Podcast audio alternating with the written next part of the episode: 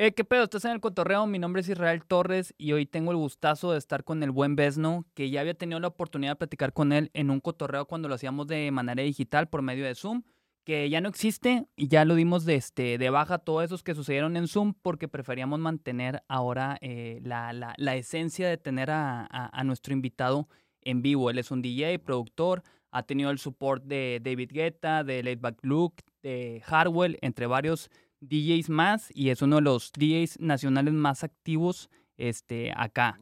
Así que, Besno, ¿cómo estás? Muy contento, la neta, soy fan, fan de tu podcast.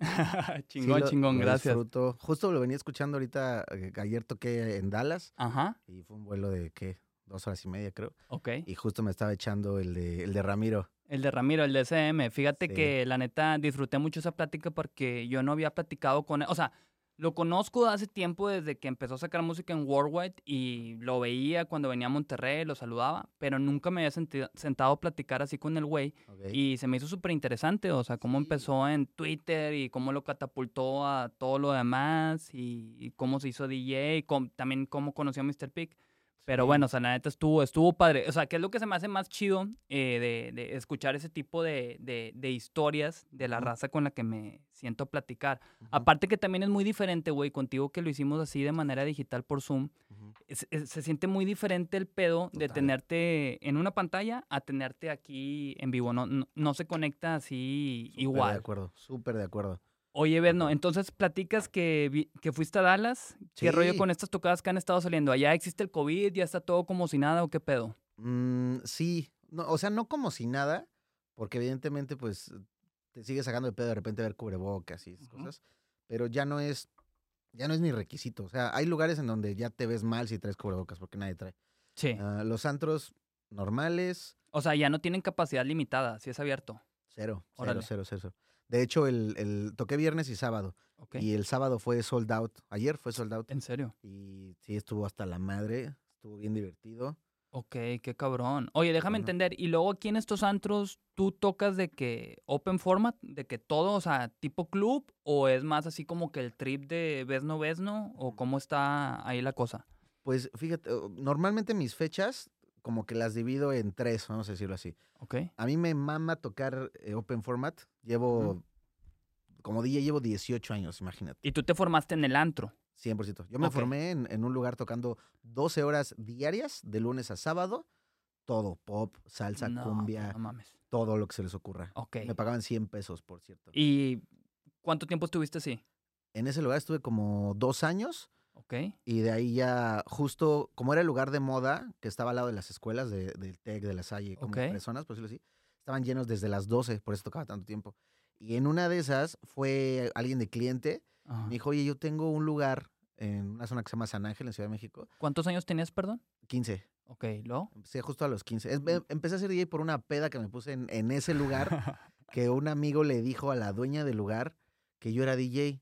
A mí siempre me llamó la atención lo del DJ eh, por el tema rockstar. Por eso, mi, de hecho, mi logo es ah, sí, sí, sí. rockstar DJ. Porque me, me encantaba, me encanta, de hecho, esa cultura del DJ que, que tiene un chingo de chicas, que eh, los excesos, la fiesta, me siempre me llamó mucho Pues la es atención. que a quién no le gusta.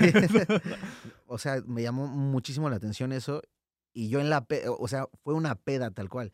Y mi amigo le dijo, no, es que les DJ ha tocado en Love Parade, no sé qué le dijo. Y yo, sí, lo que tú. Y casualmente, eh, pues me salí de la casa, necesitaba yo trabajo, Ajá. y fui y sí acepté la, la cita, por decirlo así, de nos vemos el lunes. Ya desperté al día siguiente, como, "Mames, ¿qué pasó ayer? ¿no? Pero el lunes dije, ¿y si sí voy? Y llegué al, al lugar este y el hijo de la dueña me dijo, ¿no sabes tocar, verdad? Y me dijo, le dije, no. Y me dijo, yo tampoco, pero podemos aprender juntos. Órale, qué chido. Y a- a- empecé a, a tocar ahí. Entonces, a, a lo que iba es que me mama tocar club. O sea, para mí una noche, ni de pedo tocó dos horas. O sea, soy el güey que toca toda la noche completa. He tocado 24 horas seguidas. ¿Es en serio? O sea, Sí. pero ¿en qué momento tocaste 24 horas seguidas para entender? Lo de 24 horas seguidas fue en... eh, mi, mi chica se fue a- de vacaciones Ajá. y me dejó solo. Y para mí es un tema muy importante cuando me deja solo. Porque me siento como, como de no me quiero quedar solo en la casa. Entonces eh, armamos una pequeña fiesta en Cocoyoc. Y, y ya llegué, empecé a tocar. Y de repente me di cuenta que ya llevaba mucho tiempo, llevaba, no sé, 5 horas, 6 horas, luego 11 horas, luego, no sé, 15 horas. Y dije, ¿y si toco las 24 horas? Entonces ya me lo puse como reto. No Y mames. nada más veía como la gente se iba a dormir y regresaba y yo seguía tocando. Y ya cuando se acercó a las 24, empecé a transmitir como de, güey, quiero un registro de este De logro. que llevo 24 horas Sí. tocando. Y ya todos se pararon y, y transmití y fui muy feliz. Qué Cabrón. loco. O sea, y, y no hubo ahí ninguna sustancia de ningún tipo Cero. de por medio.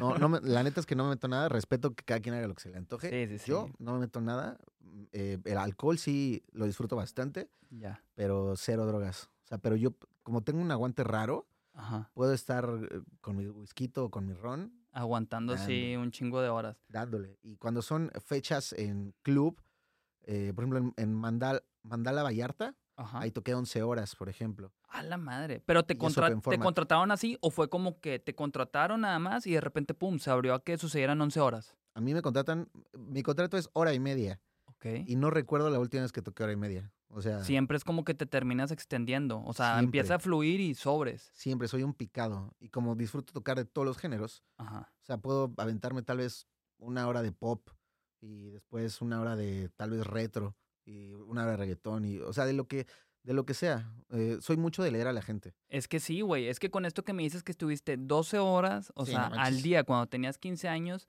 ah, tengo una duda.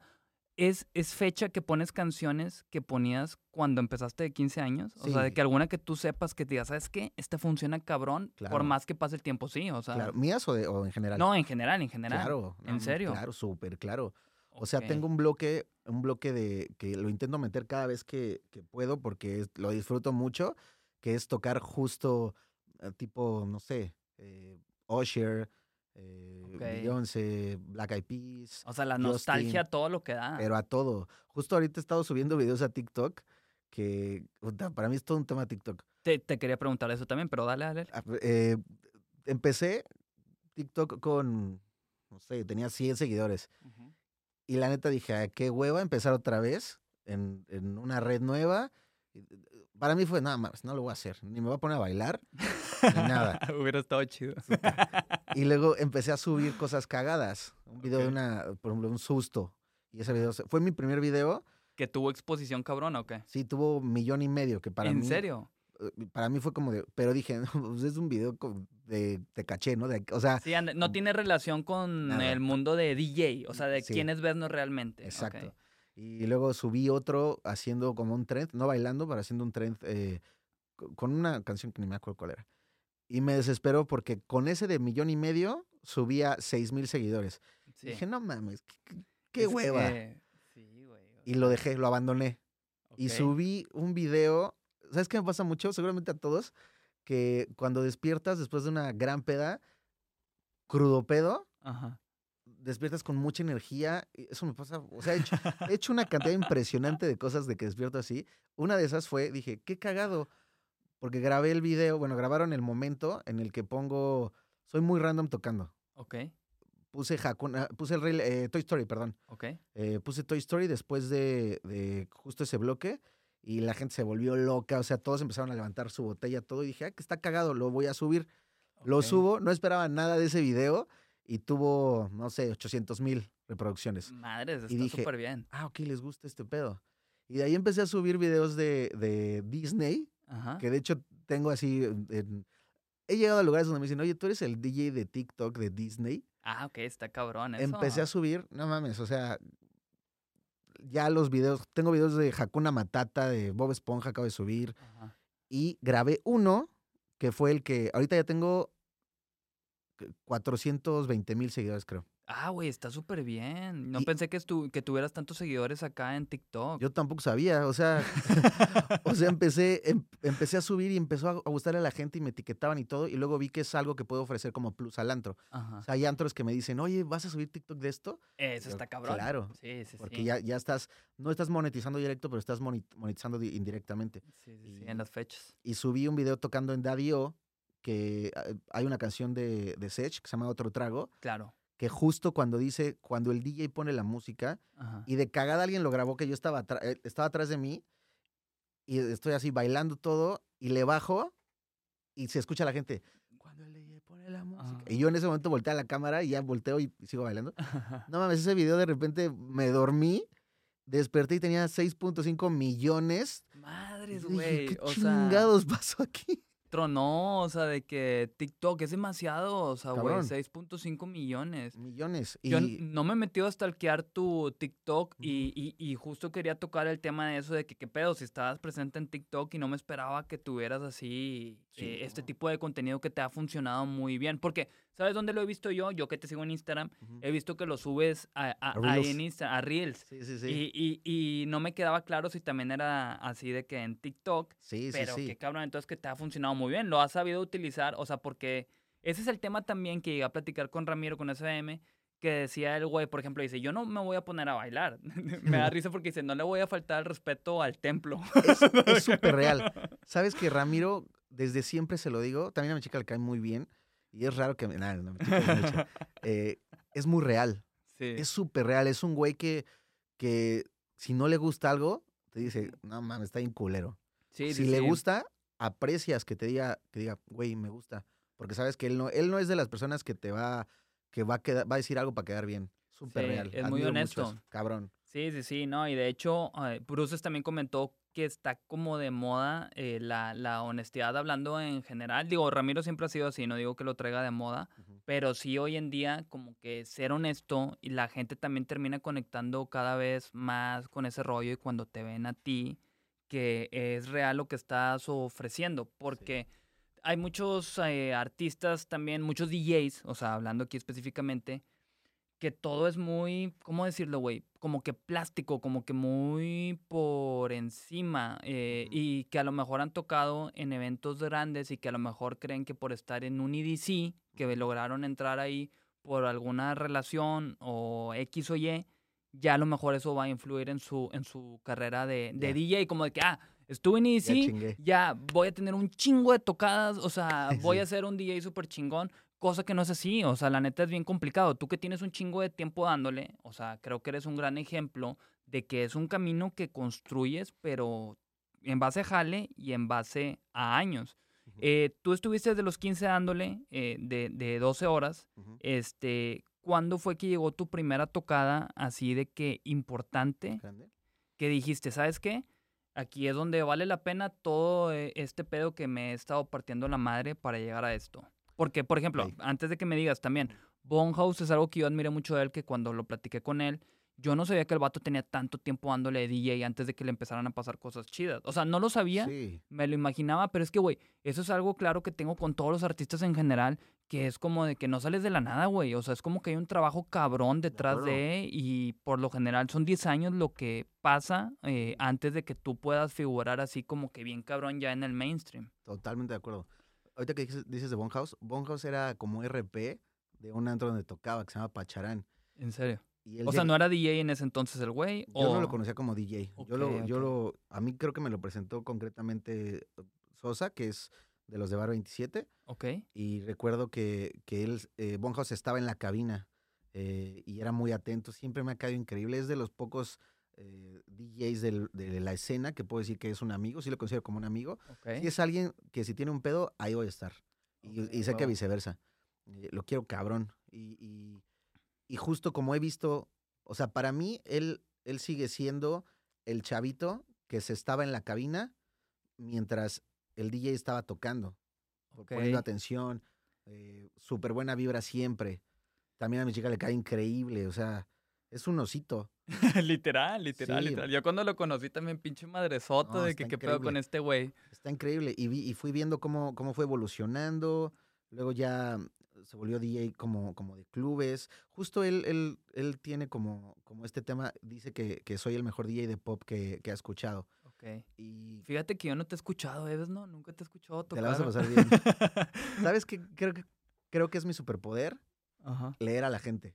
Eso está... Es que, güey, te digo, vuelvo a lo mismo. Me queda claro que con el tiempo que estuviste desde morro... Y mira, Sí. yo te platico por mí, güey, que yo empecé a ser DJ residente de un antro em, hace unos, ¿qué será?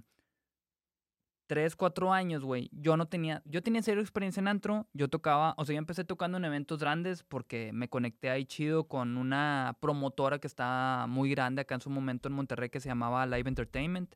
Y- los los sí, sí. De hecho, hizo, bueno, hizo un chingo de eventos a nivel nacional, no nada más acá en Monterrey.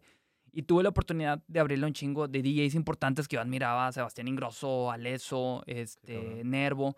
Pero, güey, ahí está bien fácil, güey, porque tú llegas y tocas una hora de puro EDM Sí. y la gente le mama, o sea, no batallas nada. Luego, me invitaron a hacer reciente un antro y yo en mi cabeza pensaba de que va a ser algo similar, este, no hay pedo, y según yo, me fui con un chingo de música. Ok. Fui y conocí al DJ residente, Gil Sauceda se llama este güey. Saludos al buen Gil. Y, y, güey, me puse a tocar y, y en una hora prácticamente me acabé mi música. Y Sí. nada que ver el tema de tocar en un club, o sea, a tocar en un evento así de DJs de música electrónica. Yo aprendí un putazo y hasta me acuerdo que le dije a este güey, le dije, güey, ya se me acabó la música. Me dice, no, no hay pedo, carnalito, de que yo, yo sigo tocando y te paso todo. Ese vato, güey, para mí, o sea, la verdad Gil- estoy... ¿Cómo se llama? Gil Sauceda. Él ahorita está en un antro aquí que todavía no abre, se llama Watson, pero él era el residente de Abolengo, donde, donde eh, estaba yo de residente. Ese vato me pasó toda su música, güey. Me tardé como tres Qué meses. chido y qué, qué noble. Güey, es lo mismo que le dije yo a él. Le dije, güey, la neta tú te pasaste de verga. Porque en ese entonces era cuando los DJs eran más de que no, yo tengo mi música y no te la voy a pasar y la verga. Este vato súper noble, súper buen pedo. Me dice, no, güey, yo te paso todo ese pedo. Me pasó todo, güey, así un putas amarral de música. Y yo le gané un respeto bien cabrón. Porque la neta, yo tenía un cierto ego, güey. O sea, como DJ. Porque Ok. yo decía, pues, güey, yo le abierto un chingo de DJs acá importantes. Pues soy como que más cabrón que un DJ de antro. Pero era mi mente pendeja, o sea, jugándome Es eh, normal. eso. Sí, sí, sí.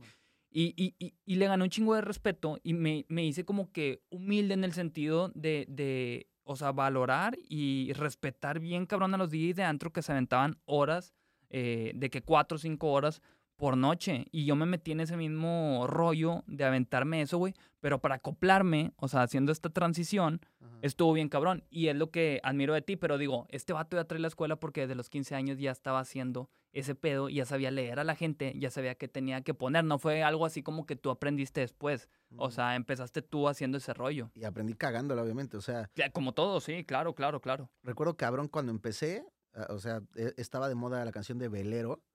Ok. La de quiero montarme en tu velero. No me digan que no la Ah, conocen ya, ya, claro, claro. No, no, sí, sí, sí. Sí. Es que, güey, ¿sabes qué? Pensé en Mau Moctezuma y dije, ni de pedo tiene Ah, no, la güey, canción no, de Velero de hace un chingo. Pero sí, sí ubico cuál, es un clásico, claro. Estaba de modísima. Y yo la cagué de una forma impresionante al, al ponerla y empezaron a chiflar y yo soy un pendejo. y la, la cabina estaba arriba, pero recuerdo mucho el, esta situación de, de la gente chiflándome y me ardí porque soy muy ardido. Soy- Claro. Soy, esa persona que, que no tolera la idea de, de- de no conseguir algo o de tener Ajá. errores. No, no, no Ok. tolero los errores. Entonces, Pero ¿hace cuánto tiempo fue eso, perdón? 15 años. 15 años. Ah, Ah, ok, no, a los eso 15 hace años. 18 años. Ah, la verga, pues hace más tiempo te la mamaste. sí, sí, Pero a 15 ver, por ejemplo, ¿consideras que sigues teniendo, o sea, esa misma actitud cuando hay alguna situación así? ¿O ya lo tomas de una manera muy diferente? Mm, o sea, si la cago, Ajá. A ver. Está chido que te puse a pensar. Sí, sí, sí. Es que sin sonar soberbio Sí, mamón. ni mamador, Ajá. cada vez la cago menos. O sea, es difícil Claro, que no, no, la no, pero, pero, güey, no, no, no, súper entendible, pues porque obviamente tienes todos estos No, pues, años, o sea. O sea, ya sé, ya sé qué hacer para cagarla y, y qué no hacer, ¿sabes? Ajá. La neta es que ahorita es raro que la cague. Ok, ok, ok. Pero a Sí. ver, entonces, retomando el tema, o sea, la cagaste ahí en el sentido de que la gente te estaba chiflando de que... Horrible, horrible. ¿En serio? horrible. Y yo dije, no, no puede ser esta situación. Y, y pues ya, pues aprendí, eh, te digo que aprendí de los errores. Ok. Y Pero, o sea, ¿qué aprendiste? ¿A no poner esta canción otra vez o qué pasó? no, algo, algo hice mal, que, que caballé horrible o dejé las dos arriba, algo hice. Ok. No me acuerdo, pero la gente fue como de, no manches, o sea, qué pedo. Sí, de que de la chingada este trip. Y ya, o sea, veces que la he cagado, recuerdo esa. ah, recuerdo una vez que la cagué, pero moralmente, que yo tocaba en un, en un club karaoke, Ajá. Lemon. Y ¿También morrillo? sí, sí, sí. Ok. De 15 igual. Yo creo ahí tenía como ya 16, 16 y medio. Ok. eh, porque justo, ah, justo lo que no terminé de decir, o sea, una noche, una tarde tocando en este lugar, en los 12, las 12 horas, Ajá. llegó alguien que trabajaba en Lemon y me dijo, no mames, quiero que te vengas conmigo. Ah, ok. Le mamó como tocaste y de que sobres, jálate. Justo recuerdo perfecto que ahí salté de mis 100 pesos al día de 12 horas a cobrar 800 la noche eh, por 5 horas. No, pues, Yo pinche diferencia con tenía- madre. Y tenía 16 años, o sea. No, güey, no manches, o sea, era rico la verga. Y, y justo una noche eh, me habló feo. Yo soy una niña sensible como no tienes idea. Eh, me habló feo, dije, ah, pues ahí te quedas y me fui. ¿En serio? En ese momento. En ese momento me Y fui le de dejaste la casa. noche ahí. Le dije, no me gusta que me hablen así. Me fui. Madre. sí, no. Y, y fue por mí. Me dijo, discúlpame, sé que te hablé feo. Yo en plan diva. Yo así, yo como, como si hubiera cortado a mi novio. Y ya fue por mí, me pidió disculpas y todo. Y dije, está bien. Y ya regresé. Sí, sí, sí. Eh, esa vez también consigo que la cague porque qué, qué pedo, o sea. Sí, o sea, te mamaste que en ese momento es como que hubieras terminado y después ya le decías, ¿sabes qué? No me gustó a la chingada, pero no así de que en la No, noche. Súper pésima, súper pésima posición en la que me puse. Em, y Pero a ver, o sea, en ese mismo momento el vato fue por ti a tu casa. Sí, sí, O sea, yo me fui y como que pensaba que iba a regresar algo así. Y ya cuando vio que no, dijo, no mames, sí ¿Y, fue". ¿Y qué hicieron mientras? O sea, ¿pusieron a alguien a tocar o No tengo idea. se paró la música y esperaban a que... No tengo idea. Te digo que ese era karaoke, karaoke y... ah, y- ok, a lo mejor había karaoke, la verga. Sí. Ok, ya. Sí, sí, me regresó. De ahí, ¿conociste a Lebrige? ¿O has escuchado de Lebrige? Sí, o sea, hubo una alebrije acá. Ah. De- O sea, hubo una alebrije acá que fue súper popular, güey. Me imagino igual allá. Este, y aquí es donde se ponía cabrón, así de que cada fin de semana. Sí. Tengo entendido que también hacían 15 años ahí, si no me equivoco. Seguro, Pero estaba cabrón. Segurísimo. Pues tocando el Lemon, Era de Antromex, ¿no? También. a Lebrige supongo. No, era del grupo clásico. Oh, ok, ya. Y tocando el Lemon, una vez alguien fue de Alebrije y me llevaron a tocar a Alebrije. Ok. Y, y para mí fue una locura, porque ya de, de barecitos, ya estaba yo en un antro como para mil personas. Alebrije Mundo E. Ok. No era yo el DJ residente, pero era el segundo DJ. El residente era Manuel Galvez. Ok. Eh, y pues empecé a tocar y yo andaba mamado porque aparte me pagaban mil pesos la noche Cabrón. Por estar de segundo. Y el segundo, pues sabes que tocas cuando va al baño, cuando tal vez ya son las 3, 4 de la mañana y él ya se quiere ir y tú te, tú te quedas. Pero cada segundo, o sea, si, si Manu iba al baño, yo decía, a ver, tengo cuatro o cinco minutos para que se caguen y digan, "Wow, Este ¿quién vato se mamó. tocando?". Ajá. Sí. Y, y mi estilo es muy rápido. O sea, yo por noche toco 350, 370 canciones. Te mamaste. Me, a, mí, a mí lo que me gusta es que la gente no sepa ni qué está pasando. Que beban, que ese día sea la mejor venta del lugar. Y ya, ahorita con mis canciones, pues, pues la neta, de hecho tuve una transición bien rara, porque cuando empecé a sacar canciones, fue lo que me empezó a dar fechas. O sea, fechas ya de contra- que te hablan en tal antro y así. Que no fue Con tus canciones ya originales propias. Sí. Como mi, mi estilo es música electrónica en español. Sí. Entonces, cuando yo empecé a sacar electrónica en español, no había. Era, ya la, la gente decía pop. Ok. Entonces empecé a sacar y llamaba la atención. Y ya me decían, órale, me gusta mucho lo que haces. Entonces, esta transición fue de, ok, me llevan a un antro en el que quiero tocar de todo. Sé que puedo prender a la gente tocando de todo, Ajá. pero a la vez hay gente que, Que va a por tu verme música. por mi música. Eso está cabrón. Entonces, yo, o sea, la transición estuvo durísima para mí, eh, que dije, no mames, es que ¿qué hago? O sea, puedo, obviamente era más gente la que iba, porque a huevo iba a ir al antro, que la Ajá. que me iba a ver. Decía, puedo poner una canción mía que sé que a las otras 800 personas les va a valer y tal vez se me sienta la noche y eh, me va a costar trabajo recuperarle así, pero puedo tener contentas a las siete personas que fueron a verme Ok. o me pueden valer. Y siempre decidí contentar a las siete sí, personas. Sí, claro, "Güey". considero que es lo correcto y... dedican, o sea, dedican su tiempo a escuchar mi música y desde ahí como que me, me enamoré mucho de mis fans, la neta. O sea, desde siempre. ¿A qué edad sacaste tu primer canción original? Mm, como a los 18, yo creo. Ah, ok, también estaba súper morro. Entonces. ¿con vocal o Sí, por sí, sí. instrumental? No, no, siempre, siempre Todas vocales. han sido con vocal. Ok, eso está cabrón. Entonces, para ese entonces, güey, ya estaba Guetta con. Ay, se me fue el nombre del disco, pero ya ves que Guetta puso de moda la electrónica con vocales. Sí, No, o o sea, Love Takes Over fue la, la primera que hizo el, el ajá. Sí, sí. Este, to- o sea, ¿él influyó en algo en que tomaras esa referencia o Mm, no no. necesariamente fue Guetta? No, siempre, lo, lo admiro cabrón. Claro, cabrón. claro. Pero no, las, las influencias para mi música fueron Kermit Ok, y Joy Márquez. ok. ellos dos para... pues, Kermit fue la primera canción electrónica que escuché y que y no tenía vocales. Bueno, no tenía melodía vocal, perdón. Era una canción que se llamaba La Fauna, que es una canción house, y en el break de la canción graba una peda. O sea, escuchan los hielos, eh, un, güey le, un güey le dice al, al otro güey, cuando la fauna nocturna se pone loca y así. Y ya, o sea, es una, es una estupidez lo que dice en realidad. Pero dije, wow, está en español. Qué Yo dije, loco. wow. De hecho, hay una entrevista por ahí en YouTube que, que le- me, está, me está preguntando Benjamín, BJ, el de Más Café. Ok. eh, me dice, oye, oye, pero qué, ¿quién es Vesno? Y salgo yo súper morrito diciendo, lo que yo quiero, estaba muy de moda Dash Berlin en ese momento. Ajá. Le dije, lo que yo quiero es que así como a todos les gusta ahorita Dash Berlin, les guste alguien que haga eso, pero en español. Entonces, como que desde siempre lo he tenido así. Tuviste ese chip, o sea, se te metió así de que tengo que hacer ese Siempre. pedo yo en español. Siempre. No, y, y, y la neta está chido, güey, porque nadie lo estaba haciendo. O sea, ahí tú terminaste abriendo ese pedo Ujú. eh, de, de hacer electrónica en, en español, güey, porque Y estuvo difícil, la neta. me imagino. Todo el mundo me decía, me decía, no mames, es- a nadie le gusta en español. Ajá. Güeyes de disqueras pesadas, hace, vamos a decir, unos cinco años, todavía me decían, ves, no, no hagas ya en español, porque nunca te vas a globalizar. Sí. Alguien muy pesado de una disquera muy pesada, o sea, de una mayor, me dijo eso. Y ese día, la neta, me super bajoné y dije, no manches, este güey se dedica a eso. Si me lo está diciendo, Es por algo, por sí, algo. claro, claro. Pero como es, es lo que me gusta, no lo dejé de hacer. Y luego ya saqué, se divide, las canciones que saco, igual, se dividen, eh, saco canciones como muy amorosas, románticas para dedicar, Ajá. con letra pues bonita. Saco canciones fiesteras, tipo alcohol, tipo tequila, que es, Sí. son ahorita las que están sonando en antro. Y, y tengo las canciones de disquera internacional, las que saco con Luke, con. Dash. Ahorita voy a sacar eh, con, Har- bueno, en Reveal.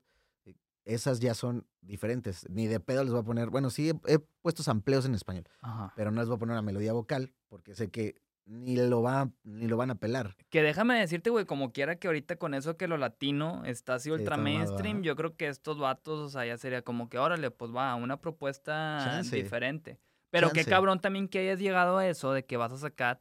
Güey, yo me acuerdo cuando iba empezando de DJ que yo soñaba este, de que estaría cabrón sacar una canción en Rebuild. O sea, estaría verguísima. Qué chingón. O sea, me da mucho gusto saber que Muchas cada vez ha abierto más, o sea, tanto contigo como con otros mexicanos que se han podido firmar en estos sellos así grandes de la música electrónica. Y la neta es que está más fácil de lo que uno piensa. En serio. Es que, o sea, en, en mi caso me buscaron ellos. Yo, yo dije, la neta hasta me enojé ese día. Porque, porque yo pagaba un servicio en la página de Rebuild. Tienen un servicio que tú pagas mensualmente para que ellos escuchen tu track, den un feedback y, y, pues obviamente tú le tiras a que, a que te la firmen, ¿no? Claro. Y estuve pagando como un año mandando mis canciones y nada, me, me bateaban así. ¿Y te cobraban mucho o X? No, son como, creo que son 7 siete, euros al mes. o sea, Ah, ok, ok. No, súper, no, no súper pagable. Sí, sí, sí. Y, y- y ya, me desesperé. Dije, chance, no hago música que les guste a Reveal. Ya, dejé de pagar todo. Y saqué una canción ahorita que se llama Social Network con, con Luke. Y le fue súper chido, un montón de support. Y de repente, el día que, la primera vez justo que toqué en Dallas, te tienes que hacer una prueba. eh, o sea, tienes que viajar con prueba COVID. Ajá, sí. Y ya fui, me hice la prueba en la mañana. Eh, Este pedo está súper raro. Yo creo mucho en Dios. Ajá. A ver. Bueno, fui a hacerme la prueba. No, pues, no me llegaban los resultados. Entonces marqué enojado. Les dije, oye, ya necesito los resultados porque voy a volar todo. Me dijeron, es que ya no sale que ya se lo mandamos. Puede checar su correo no deseado. Yo ni sabía que había correo no deseado en Gmail. Nunca lo había abierto. Neta. Nunca lo había abierto. Me meto al correo no deseado y está un correo del, del güey de Reveal diciendo, oye, escuchamos tu canción Social Network, queremos preguntarte si tienes algo para nosotros. Órale. Yo dije, no mames. O sea, de puro pedo por la prueba de COVID 100%. terminaste dando con el correo de este güey. siempre. Y, y se borra cada 30 días esa bandeja. Sí. O sea, si yo no la abría, Valía madre. Ni cuenta te hubieras dado. y la abrí ese día y le dije, no mames, claro que sí, carnal. Gracias al COVID, entonces, en esta ocasión. Y ya le mandé, le mandé un folder Ajá. y todo chingón. Misma situación con Afrojack. Ok. Un día desperté y, y estaba, vi que me salió una notificación bien rara. Yo no uso Twitch. O sea, para que yo agarre y esté pendejeando y, y abra Twitch es porque realmente no está la familia peluche o vecinos en la tele. Y, y ese día me salió y dije, a ver, voy a entrar.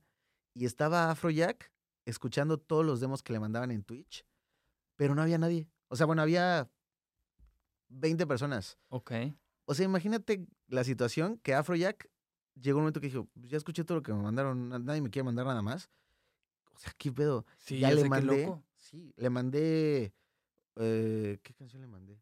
Creo que justo la de Reveal se llama Baby Girl. Ajá. Y ahí lo tengo grabado. Es que para mí fue un momento muy cabrón porque amo a Afrojack. Claro, güey. Se me hace, yo creo, el mejor productor de la, vamos a decir, corriente más nueva. O sea, sin hablar de las. Sin hablar de Cascade, que para mí es como. Y, y la escuchó y se metió a mi SoundCloud y empezó a escuchar todas mis canciones así en vivo, así como de. Y ver su cara como de. Ah, cabrón. Y, y de hecho, al final del video sale diciendo. Not bad BSNO. Not bad. Nada más me voy a tatuar ese. Verguísima, qué cabrón, güey. O sea, amé qué ese chido. momento. Fíjate que yo tuve un momento similar, o sea, porque había un güey que era DJ aquí en Monterrey que se llama Christopher Ramírez.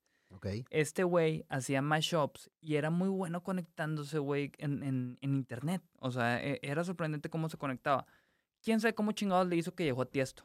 Y Tiesto empezó a tocar sus mashups. Te estoy hablando que esto fue hace cinco años, seis años. Y luego me decía, como yo estaba también, iba empezando de DJ, estaba muy activo, estaba to- abriéndole a DJs este, internacionales con Alive y así. Me decía, vamos a hacer de que unos. Hice, hice como unos tres con este güey. A lo mejor hice más, pero los que tengo muy presente Ujú. es que Tiesto los mencionó en su Club, Club Life, Club Life. en Radio Show. Wow. Y, y, y, güey, madres, o sea, cuando me mencionó la primera vez de que Christopher Ramirez and Israel Torres, this mashup y no sé qué chingados. Qué y, güey, estaba igual en loop escuchando y decía, no puede ser posible, o sea, Tiesto sabe que existo. Sí, y, sí, sí. y hubo una vez que también me mencionó, o sea, fueron, si no me equivoco, creo que dos veces nada más. A este güey lo mencionó en un putazo, güey. De hecho, pinche Chris, o sea, estuvo muy mal que no se aplicara, güey, porque tenía el contacto directo para explotar y ser un DJ cabrón, porque Tiesto una vez hasta tuiteó Christopher Ramírez, The Mashup Master, así en su Twitter, güey.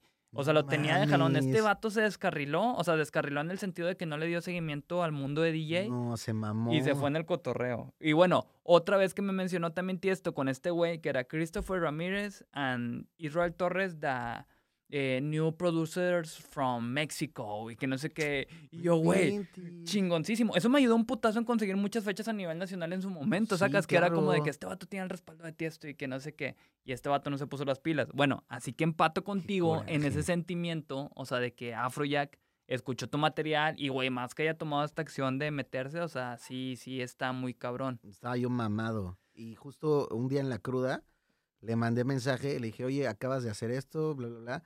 ¿Qué pedo? Quiero mandarte canciones originales. Y me dijo, ármame un playlist en Ajá. SoundCloud y me mandas el link. Y ya se lo mandé. No sé, no sé qué vaya a hacer, pero pues espero Pero eso fue reciente. Eh, como dos meses. Ah, tiene poquito entonces. Cabrón. De hecho, el release que tengo con Dash Berlin Ajá. también fue un día que amanecí súper crudo. Digo que crudo amanezco como Como que más lúcido. Sí. y desperté crudo y dije, ay, le voy a decir. Ah, porque él tocó, se puso la playera de México. Tengo una canción que se llama Horsepower. Y le mamó.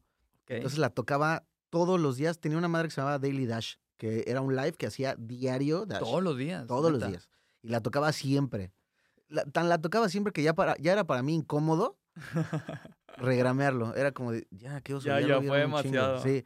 Pero un día se puso la playera de México, tocó Horsepower y dijo, al fin, un productor de México, esta es su canción Horsepower, que salió en Mix, me presentó de huevos. Verguísima. Entonces yo, ese día en la cruda, como traía eso en la cabeza, dije, oye, ¿y si te mando algo para tu sello? Colaborar o así. Y me dijo, claro. Y le mandé y, y saqué dos canciones con él y todo. Estuvo bueno. Oye, es que de hecho Dash hasta creo que llegó a ser como que un residente nacional, porque Sí. tuvo un chingo de fechas. También tengo presente que Monterrey vino veces seguidas y, y hasta raza así como que comentaba de que ya parece así como de que residente de aquí, de que lo están Sí. trayendo de que a cada rato todos los eventos, pero tuvo presencia muy fuerte, o sea, sí. él, él en sí, aparte que el vato pues súper buen pedo también, este, y como que conectó muy cabrón con la gente. Esto que me dices de Dash, ¿hace cuánto tiempo fue? ¿Fue reciente o ya tiene rato también? Mm, Debe tener como seis meses, más o menos. Ah, ok, no tiene tanto, güey. Mm. No, súper buen pedo. La es súper buen pedo. Y dices que tienes una canción con él, pero esa ya salió o apenas va a salir. No con él colaboración, en su ah, ok, disquera. en su en su disquera. disquera. Ya, ya salieron. Se llama Fiesta y se llama Pink. ok, ok, ok. Esas dos salieron chido. Órale, qué chido. ¿Y tú qué pedo ahorita con, con música, güey? Este, eh, ¿qué, qué tienes así planeado que vas a sacar próximamente? Un buen. ¿Sabes Sí, qué? tienes Que- un chingo. Un chingo, un chingo, un chingo. En pandemia llegó un momento que, que me, conecté, o sea, que tienes como esa, esa fluidez, Ajá. que día con día haces algo. Así saqué la de juntos. Fue un día que Con dije, el Balsi. ajá, dije, ya tengo una idea. Y me senté, eh, le escribí la letra. Soy muy celoso con mis letras. Neta. Me estoy dando cuenta que soy una joyita en este podcast. Soy muy mamón, pero, pero no, es, no es con intención. sí, sí, sí, Pero claro, soy claro. Muy, soy muy celoso con mis letras. Entonces, ese día, normalmente, bueno, se estila eh, que el vocalista se eche la letra para, pues, para que sienta el pedo y así. Pero ese día dije, no, ya, ya sé qué quiero. Y justo le escribí pensando en un meteorito que iba a caer en la Tierra y que estabas con alguien en la orilla del mar y todo. Así escribí juntos. Qué loco, güey. O sea, qué chido, qué chido. O sea, que, que tú así. te aventaste la letra. O sea, y luego más ya teniendo este contexto, está loco. Me mama imaginarme situaciones. Me mama. O sea, soy el güey que, que va en el avión o en el autobús y ve a una persona y yo ya estoy pensando así como de, no mames, ¿qué historia debe tener ese güey? O sea, ¿qué estará pasando en su vida? Y ya de ahí puedo sacar una canción. Y bueno, justo en pandemia empecé a hacer, a producir muchísimo. Entonces tengo muchas canciones ya, ya listas. Ahorita las, las próximas inmediatas, por decirlo así, son las de Reveal, que es, eh, se llama Baby Girl y otra se llama París. Ajá. Que ojalá no salgan en un EP, porque no creo nada en los EP, la neta. En serio. Porque no los pela la gente. En estos tiempos, Ok. antes sí, La verdad, sí. O sea, ahorita no. O sea, si eh. sacas dos canciones juntas, te aseguro que no van a pelar la segunda. no, de hecho, o sea, bueno, en nuestra experiencia, o sea, hablando así como sello acá de Worldwide, Ujú. sí lo ideal es sacarlo como sencillos. Claro. Y tal vez, o sea, si es de un artista de que tiene varios sencillos, de que en vez de sacar un EP de jalón, los vas juntando y al final armas el EP, pero ya le haces pedo, o sea, a cada canción, en vez de lanzarlas todas de, de un solo jalón. ¿no? Totalmente de acuerdo, totalmente de acuerdo. Eh, luego viene una que voy a sacar con ustedes, en Worldwide, la de Playa, Ok. con Iskander. Con el buen Iskander. Sí, también una gran historia con, con Iskander, ¿eh? Porque eh, a él lo conocí porque mi chica siempre ha sido súper fan, súper fan. De Iskander. Es que, eh, ¿cómo se llama la de Al labio dulce, no? Si no me equivoco, la canción que le pegó cabrón. Cabrón. Ni siquiera por esa, ¿eh? Yo creo que es de las que menos, yo también soy muy fan. En serio. Creo que es de las que menos nos gustan. Eh, pero, o sea, somos fan de escuchar.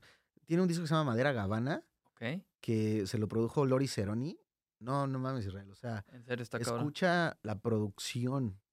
O sea, aparte de la letra que está súper bonita y que el güey canta bonito, escucha la producción. O sea, es un pedo impresionante, impresionante. Ok, me lo llevo de tarea entonces para darle una Madera escuchada Gavana. porque ni, ni idea. Madera Gavana. De hecho, una canción que, que viene en Madera Gavana, que se llama El piso debajo del ocho, era la canción que, que yo quería que me pusieran cuando me muriera. Eh, ya no es, pero... eh, ¿Ya no es? No, ya no es. Ahora es una... Se llama Calor, que es una canción que me escribí a mí mismo.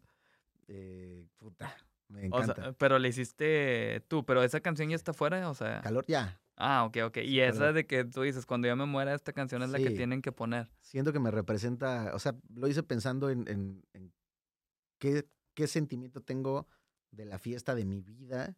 Ajá. eh, está muy, bueno, es- está muy representativa para mí. Órale, qué loco. Siempre La saco tengo que canciones. escuchar también. Sí, espero te guste. Saco canciones en trilogía. Ok.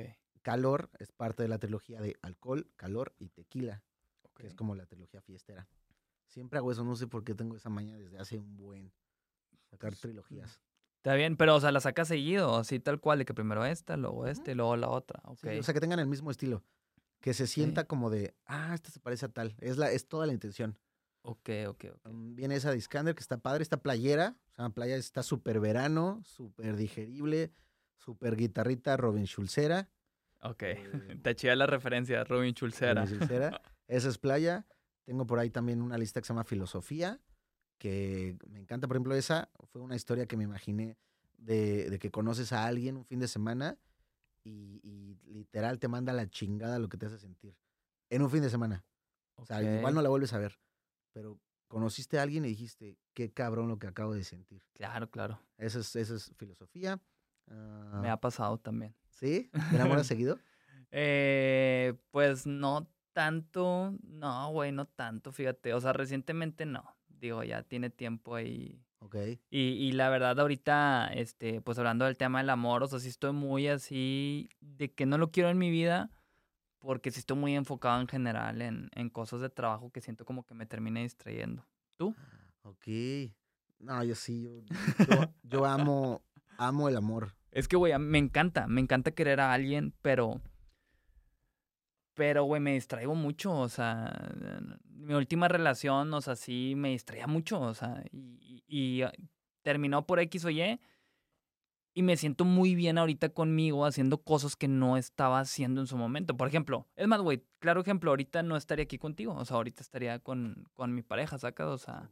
Por eso me siento más a gusto ahorita sí. No descarto, obviamente, me encanta el amor. O sea, de hecho, creo que vivo por eso también. Digo, más allá del amor de una persona, eh, de una pareja sentimental, o sea, sino que el amor de la raza con la que me rodeo. Quiero mucho al buen Charlie aquí que está aquí. Se ve que se deja querer. sí, más o menos.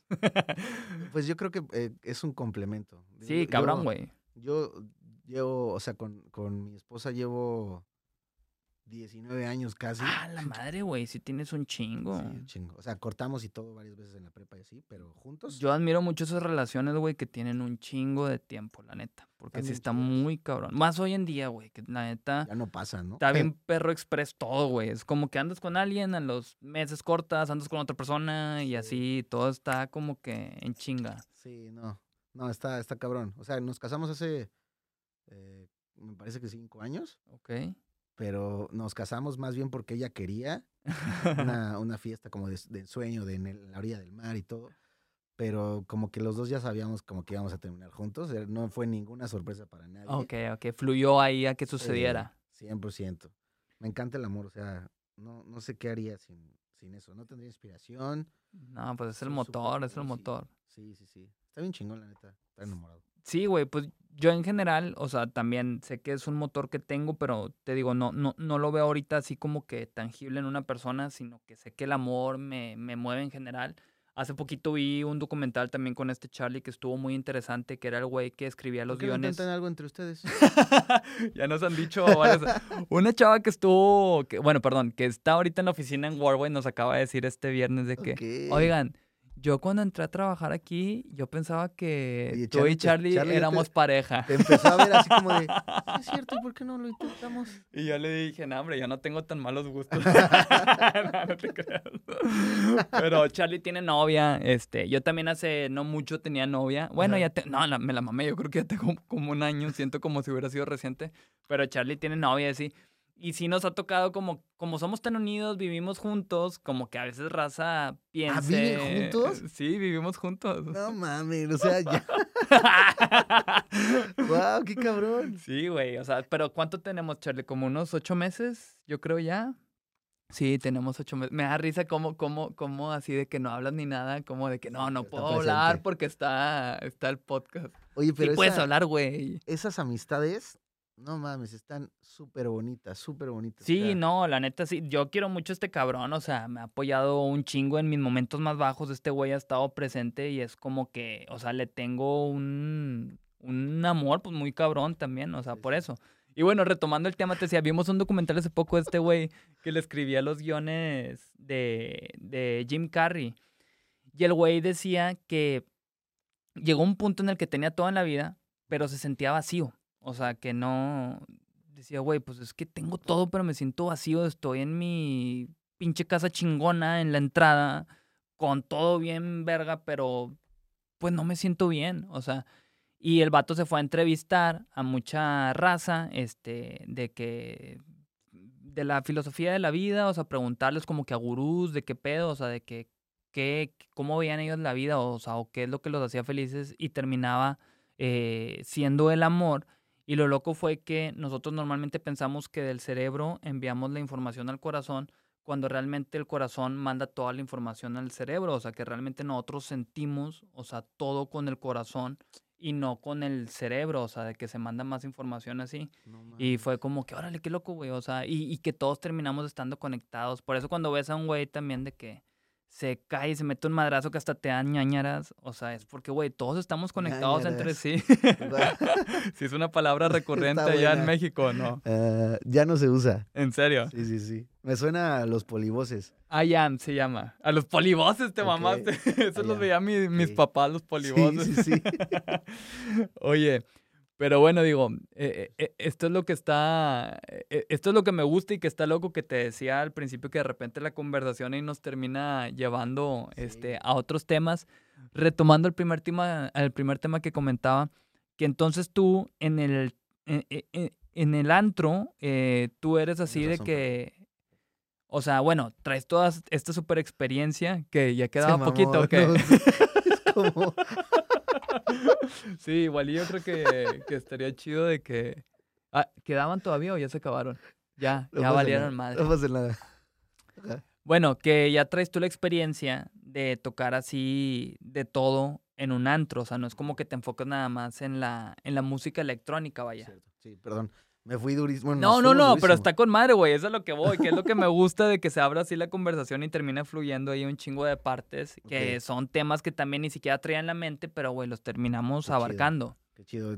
Según yo, la vida es de fluir. sí, güey, cabrón, cabrón. Mira, tengo, tengo esas tres vertientes. Tocar en club, que es tocar de todo. Tengo la vertiente de conciertos como Besno, que hago, tengo eventos propios que llaman Besno 150, que literal sale a la venta los boletos solo 150 Sí, he visto eso, güey. Es que tienes una, o sea, una base de fans muy fieles a ti, que eso está muy cabrón y está complicado llegarla a tener. Sí, los, los amo muy cabrón. Y en esos eventos es hora y media de solo canciones mías. Solo, está cabrón. No toco una canción que no sea mía. Y, justo el, más reciente fue hace como tres meses en Ciudad de México. Y puta, es que sales, sales feliz porque imagínate que canciones que escribes en tu estudio, de repente te das cuenta que en un evento la pones y no hay una persona que no esté cantando. Sí, eso está cabrón. Durante hora y media. Hay personas que graban todo el concierto. que tengas hora y media, güey, también de material, o sea, tuyo para poderlo tocar, eso está cabrón. O sea, no, sé quién lo tenga acá en México al menos. O sea, sí lo veo como algo complicado. O sea, así que está, está muy chido. Es de tiempo, sí. La neta los quiero, los quiero mucho me considero que, tengo, sí, en efecto, de, los mejores fanbase, la neta, porque es lo que me han demostrado. Ok.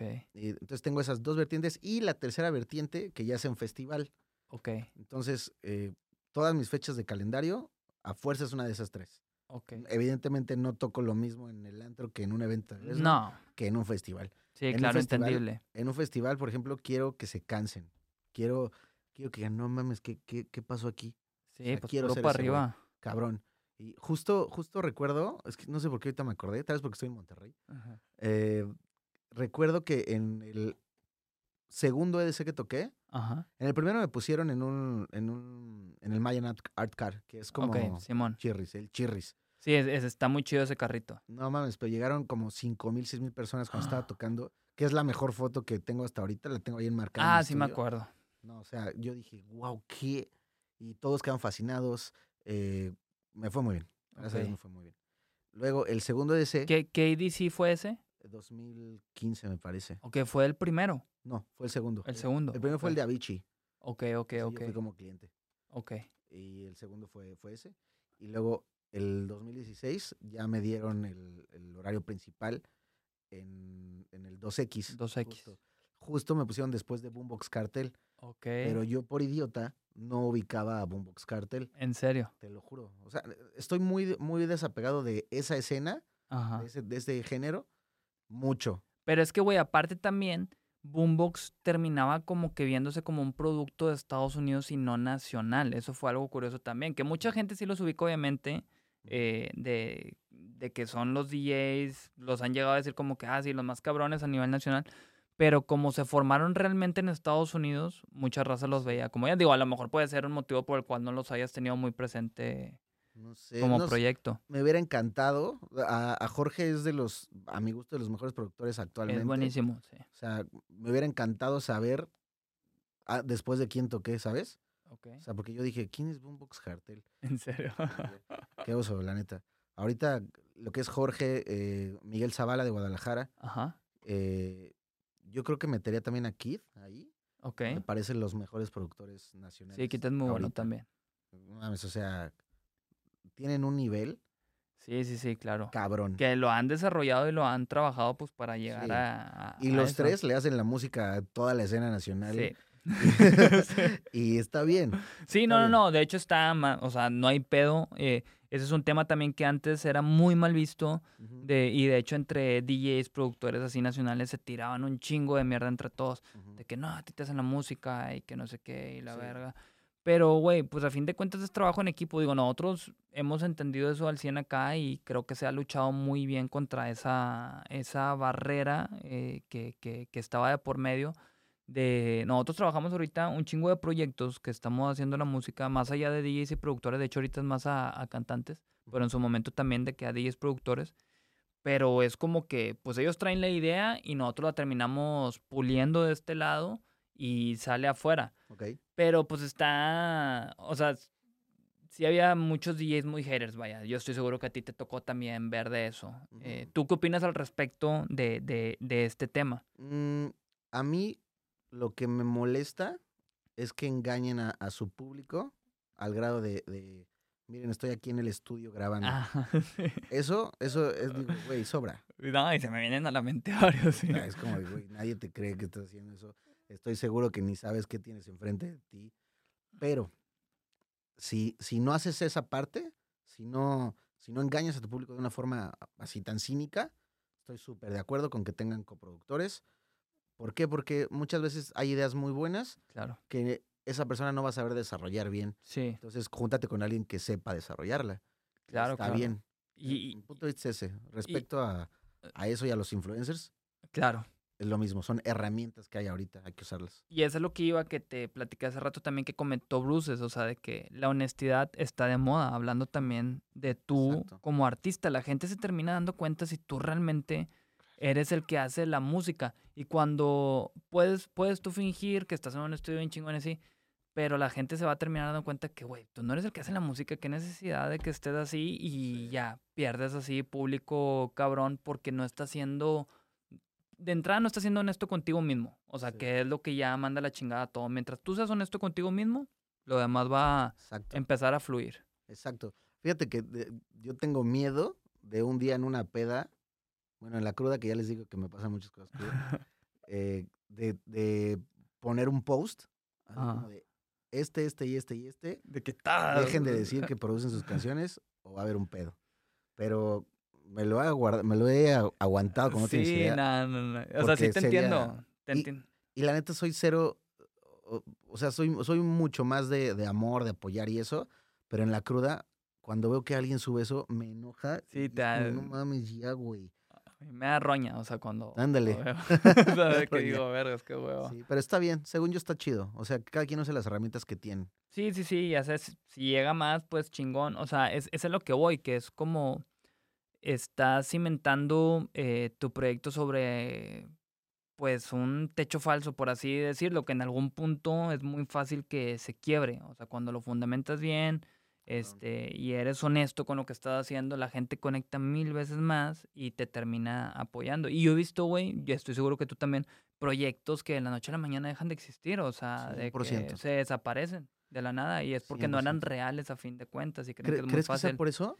Yo sí creo que tiene mucho que ver y también que se den cuenta que este pedo es complicado, güey. O sea, es muy complicado ser artista, ganar dinero de este pedo, mantenerte esto, es muy, muy complicado. O sea, sí te tienes que aventar una chinga eh, y, respeto y admiro mucho a, todos los DJs.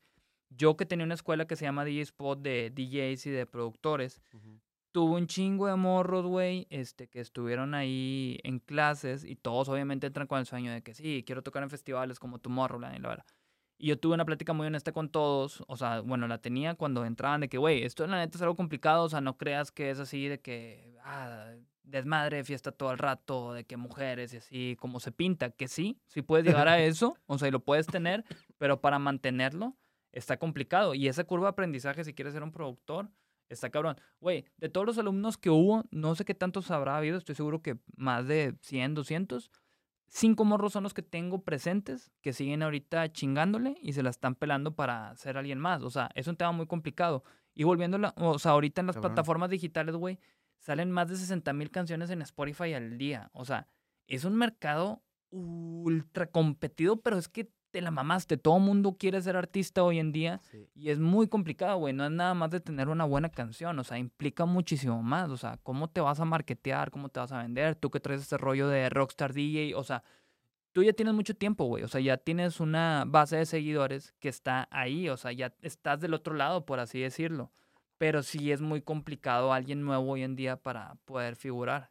Y bueno, más allá de alguien nuevo, lo que platicábamos ahorita de, de raza que ya estaba y que de repente desapareció. O sea, yo he visto un putazo así. No mames, es que justo, justo una semana me salieron recuerdos en Facebook. Ajá. Me etiquetaron en una, en una foto de la selección mexicana, pero con la- las caras de los DJs Ah, sí me acuerdo. que estu- estuvo, estuvieron de moda. Fue del 2013, creo, esa publicación. Ajá. Y, y justo dije, La "Verga, mayoría ¿en ya. dónde están? Sí, sí, sí, sí. Güey, pues es que está cabrón este pedo, o sea. Qué cabrón. Y, y tal, bueno, lo que yo considero que, que eran talentosos. Por eso ahorita te pregunté que si creías que era porque, porque eran falsos y nun- nunca lo había pensado. Pero sí, DJs que estaban muy de moda, muy de moda, que decías, güey, este güey se la pasa girando y, y simplemente ya no son DJs. Sí. Yo estaba en una, en una agencia que se llama Vago. Claro, claro, súper popular acá, que movía los DJs más chingones en México. Ah, yo, yo estaba ahí y, y justo recuerdo mucho que, que, pues el roster era pequeño relativamente porque mantenían esa como exclusividad.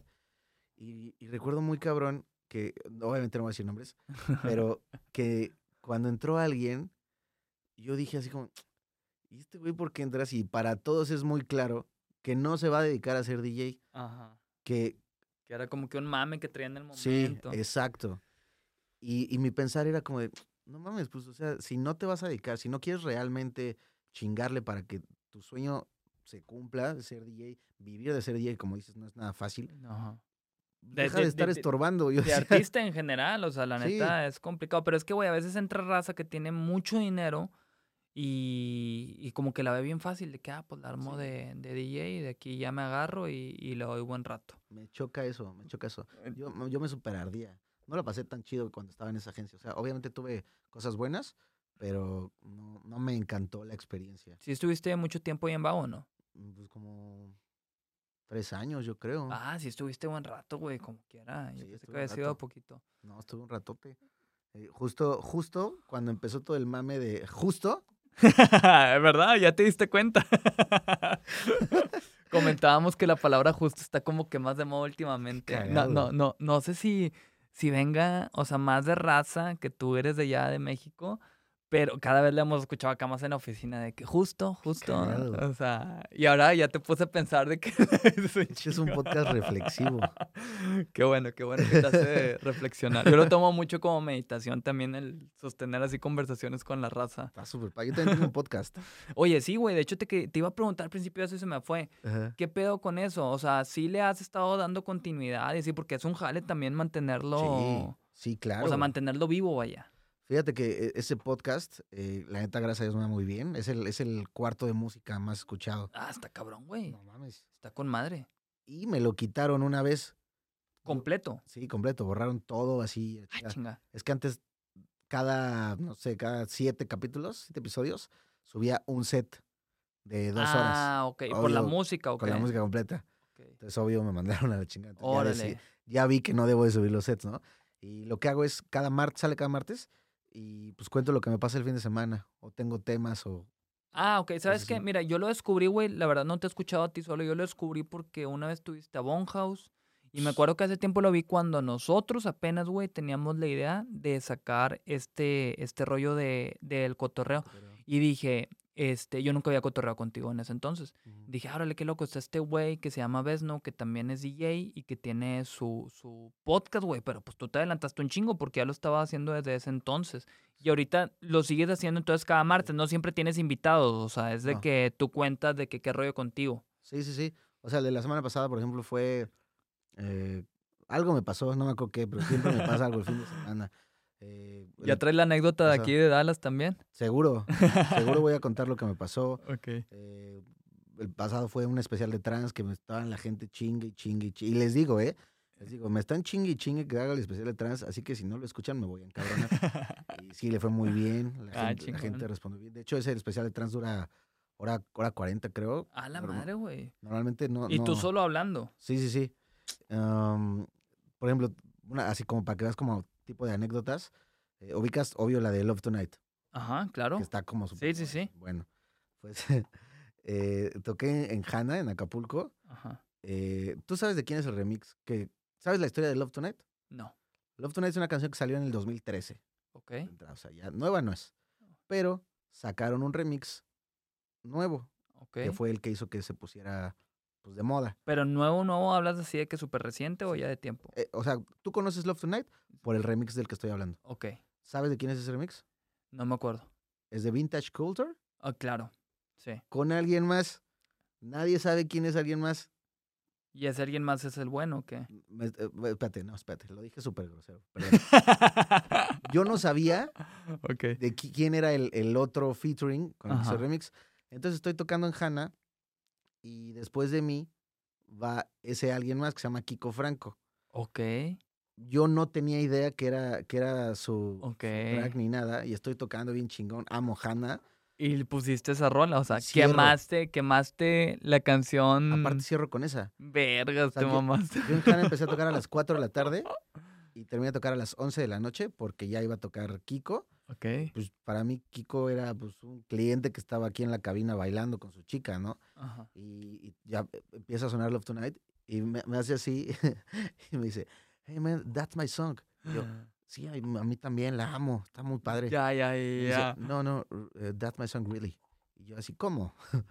y ya le digo a, a Haddad, eh, uno, uno de, de los- las personas de ahí, eh, y Haddad se empieza a cagar de risa y yo, no me digas, no me Y no digas". te lo dijo cagado, o sea, sí te lo dijo buen pedo o sí se veía pedo. molesto, ¿no? Yo era el, yo era el preocupado porque sí, dije, sí, sí, qué qué madre. perroso, que aparte cierro con esa canción. No la puse en medio del set. Sí, Cerré con esa Y seguía él. Y seguía él y yo, no mames.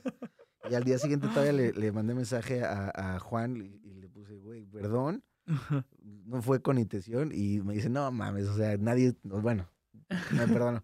Pero esa clase de cosas me, me tienen a pasar mucho. Soy muy sincero con la gente del podcast porque son, es, eh, es como la familia. Tú, tú seguramente lo estás viendo porque eh, la gente que, que se suscribe, que decide suscribirse al cotorreo, ajá. es gente que dice, güey, ¿sabes qué? Me gusta mucho escucharte, me voy a suscribir porque me Sí, interesa claro. saber cada vez que sale algo nuevo tuyo y disfruto.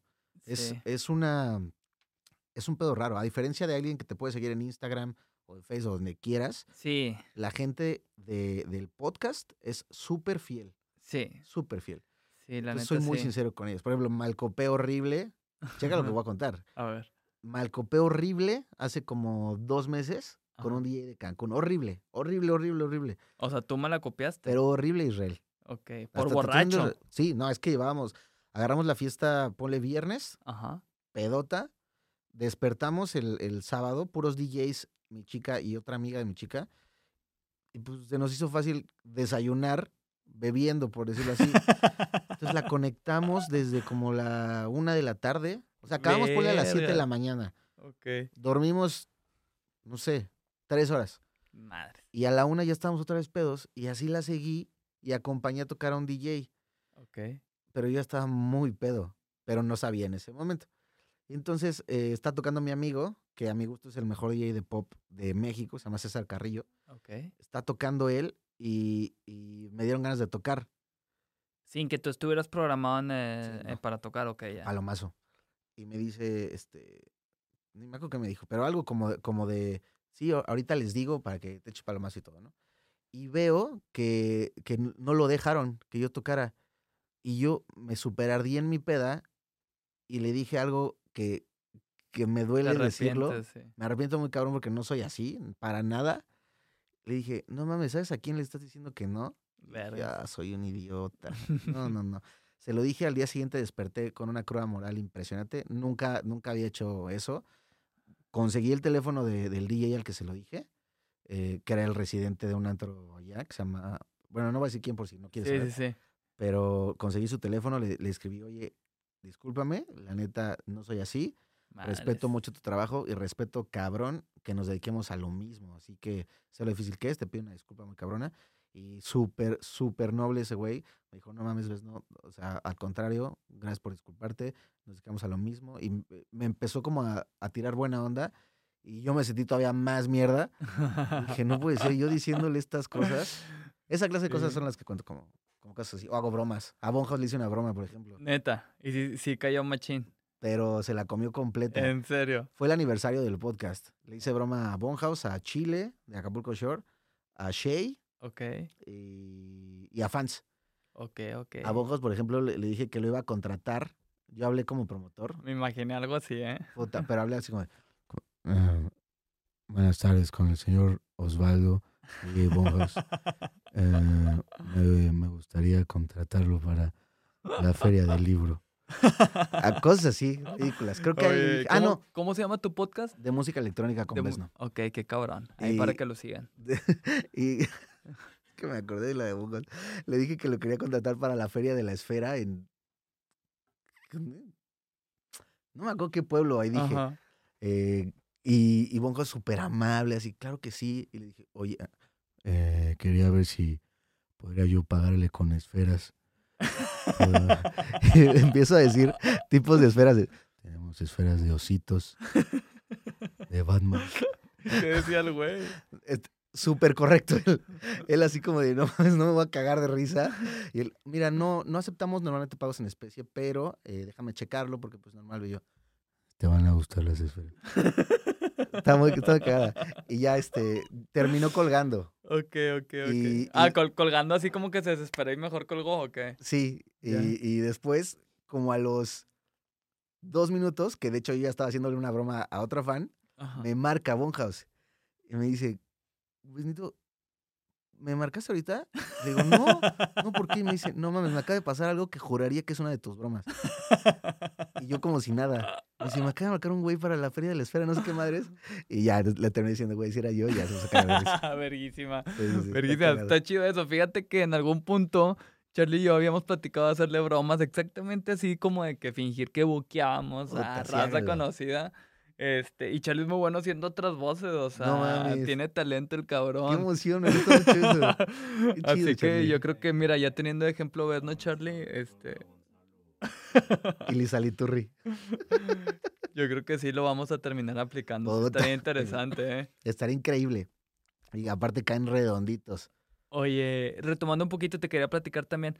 Con eso que dijiste, que también me comentaste que el ego también salía a relucir de repente, como eso que le dijiste a este güey que te arrepientes, cabrón. Vato, tuve un escenario exactamente igual en el que una vez en una fiesta yo tenía que tocar a cierta hora y no se respetó la hora en que iba a tocar y estaba un DJ que no sé quién, bueno, ya ahorita lo ubico, pero me acuerdo mucho, güey, que dije y me arrepiento toda mi vida de eso que también. O sea, que porque yo le dije a la, a la chava de la fiesta, le dije, oye, pues es que ya toco yo, o sea, este güey no sabe quién soy yo o qué. Güey, me arrepiento, güey, o sea, que digo, como, ¿qué, ¿quién chingados eres, güey? Como que para llegar a eso, pero fue en ese momento que te digo que le abrí un chingo de DJs y así, y era como que, "Ay, güey, pues yo soy una verga, o sea, sí, el, el ego te llega a cegar de una manera Cabrón. bien pendeja de repente. Y, es normal, Israel. La y- neta. es y normal. estando pedo, lo echas todo ahí. Pero la cruda moral es 10 veces más todavía, güey, porque que se te sí. hace fácil. Aparte, llevo una vida con la bandera de, güey, soy buen pedo y, y cuenten conmigo y todo. Sí, la para neta venir y decir esa mamada. Sí, horrible, horrible. Y la neta, he visto, eso lo critico mucho de los DJs. eh, chécate este pedo. O sea, ahorita en pandemia, la neta, gracias a Dios, a mí no me, no me pegó tanto en las fechas. serio? O sea, me detuve de tocar, yo creo tres meses. Ah, súper poquito. Y, y ya me empezaron a, a- a llamar para eventos o festivales en línea, pero como fecha pagada, o, o antros que se abrían, o ciudades pequeñas tal vez, pero que ellas se abrían. Y la neta, yo no tengo queja alguna. Qué cabrón. Y la neta es que sé que la mayoría de los DJs no tuvieron fechas. Sí, de hecho. Entonces, yo recuerdo, eh, va, va por ahí lo que dices del ego. Recuerdo, cabrón, que me escribían muchos nombres de los top nacionales diciéndome, oye, ves, no es que veo que tú estás tocando, quería ver pedo. si me puedes ayudar ahí, pues, no sé, conectarme. Yo, güey, claro, güey, o sea, sin pedos. Eh, oye, ¿y cómo, cómo está el asunto? De un fee, personas que cobran ahorita, no sé, 35 mil, me decían, no, pues, no sé, voy por 3 mil, 4 mil, no sé, ahí tú dime. Obvio, entendible por la situación. Claro. Y me, me da un repele que ahorita ya otra vez estén de inmamables y, y estén, estén diciendo, no, yo tengo que ir en primera, primera clase y necesito un hotel cinco estrellas. Y yo así, ay, güey, qué güey. Qué hueva. Y, y neta se cierran un chingo de puertas. Sí, no sí, conmigo, ¿eh? O sea, yo vale madres y, y- y puedo perdonar si, si me llegan a, a lastimar directamente. Sí, sí, sí. Pero no sabes cuántos promotores me han dicho, oye, Benito, la neta, te agradezco mucho la recomendación de este güey, pero Y ya te echan se hizo todo. tal, tal, tal. Justo pasó hace una, una semana, semana y media, me marca, me marca uno, uno de los jefes de Palladium, Acapulco Ajá. y me pide una recomendación de un DJ, yo súper buen pedo. La neta es que me llevo muy bien con, yo creo casi todos. Debe de haber por ahí algún DJ con el que me lleve, pero me llevo muy bien con casi todos. Sí. Y me gusta ayudar. Sí, sí, Entonces sí. me dice, oye, como recomendación, le recomiendo a un chavo, hablo súper bien del güey este, súper bien. Todavía lo vendo más todavía. Le escribo al chavo este, oye, eh, te va a escribir eh, esta persona, es muy amigo mío de Palladium, por favor, dale buen precio, pero, pero pues te la vas a pasar cabrón. Me marca al día siguiente el de Palladium y me dice, oye, eh, la neta me sorprendió mucho la actitud de este güey. ¿Por qué? ¿Qué pasó? Y me manda lo que le mandó el otro güey. Y nada, mames, ridículo. mamó, o sea. ridículo. Que dos vuelos en primera clase, que hotel cinco, dos habitaciones de hotel cinco estrellas, Vergas lodos. su catering. O sea, eran cosas que yo decía, güey, ¿por qué haces eso? Obviamente, podría yo decirle, oye, güey, no está bien que hagas eso, Ajá. pero ni soy el papá de nadie, Sí. ni nada, entonces fue bien incómodo para mí, pero. y no ejemplo, le dijiste nada. no le dije nada, Ah, ni le voy a decir. sí. Pero ¿sabes con quién sí, sí hago eso? Pero no, no por otra, no porque sienta que soy su papá, porque nada que ver, pero por el cariño tan cabrón que le tengo y la admiración y, y lo orgulloso que me siento de él con Bonhouse, justo. Me imaginé que ibas a decir él. Sí, o sea, le he hablado para decirle, oye, creo que, creo que este pedo podrías mejor hacerlo así, o oye, no te conviene tal, cosas así. Intento con todo el cariño del mundo decírselo, y si, y si, pues, si, le- si lo quiere Sí, si tomar lo y si le acepta, sirve, sí. chingón. Pero, pero a él sí se lo podría decir. Qué cabrón. Oye, Bendo, ¿tú admiras a alguien en especial? eh, así muy cabrón que ya sabes qué, este, en el mundo de, de así de la, de la música, DJ, Ok. productor en general, alguien que admires muy cabrón. No sé si lo tengas así muy presente. Pues admiro muy cabrón a Calvin Harris y a Guetta por, por abrir el pedo. Sí, Admiro muy cabrón a Cascade por, por mantenerse con su identidad tantos años y que absolutamente todos, si escuchamos una canción del tipo Cascade, decimos, suena a Sí, Cascade. es este Eso se güey. me hace de locos. Pero el, el DJ que, por el que me nació este pedo rockstar, que yo lo veía y decía, no mames, eh, es un DJ que se llama Tocadisco. No sé si Sí, claro, sí lo ubico. pues Tocadisco eh, para mí era mi, era mi crush, ni siquiera mi ídolo, era mi crush. O sea, yo lo veía y, y babeaba por ese güey. Hay un video que ya no, ya no está en, en YouTube, que se sube a la cabina, agarra ese güey con pelo largo, camisa, no mames, se veía hermoso el cabrón. y agarra un reproductor y empieza a hacer scratch, pero como si fuera una guitarra. empieza- ok, madres, guitarra. qué loco. No mames, yo lo vi y en ese momento se prendió algo que dije, qué cabrón, ese güey es rockstar y no mamadas. ¿Nunca has replicado eso? No, ¿En serio? no. He hecho, he hecho cosas que, que no haría sobrio, ok. pero no he llegado a ese punto. Y luego tuve oportunidad de conocerlo, me invitó a ser parte de su disquera. De hecho, fue- me hizo un remix, tocadisco. Órale. Me hizo remix. Ese, ese release Ajá. fue remix de tocadisco de Sultan y Ned Shepard Ok. y de un güey que se llamaba Ego Stereo. Y para mí fue un sueño. Y lo conocí, nos volvimos amigos. Cuando eh, venía a México nos veíamos, como con Luke.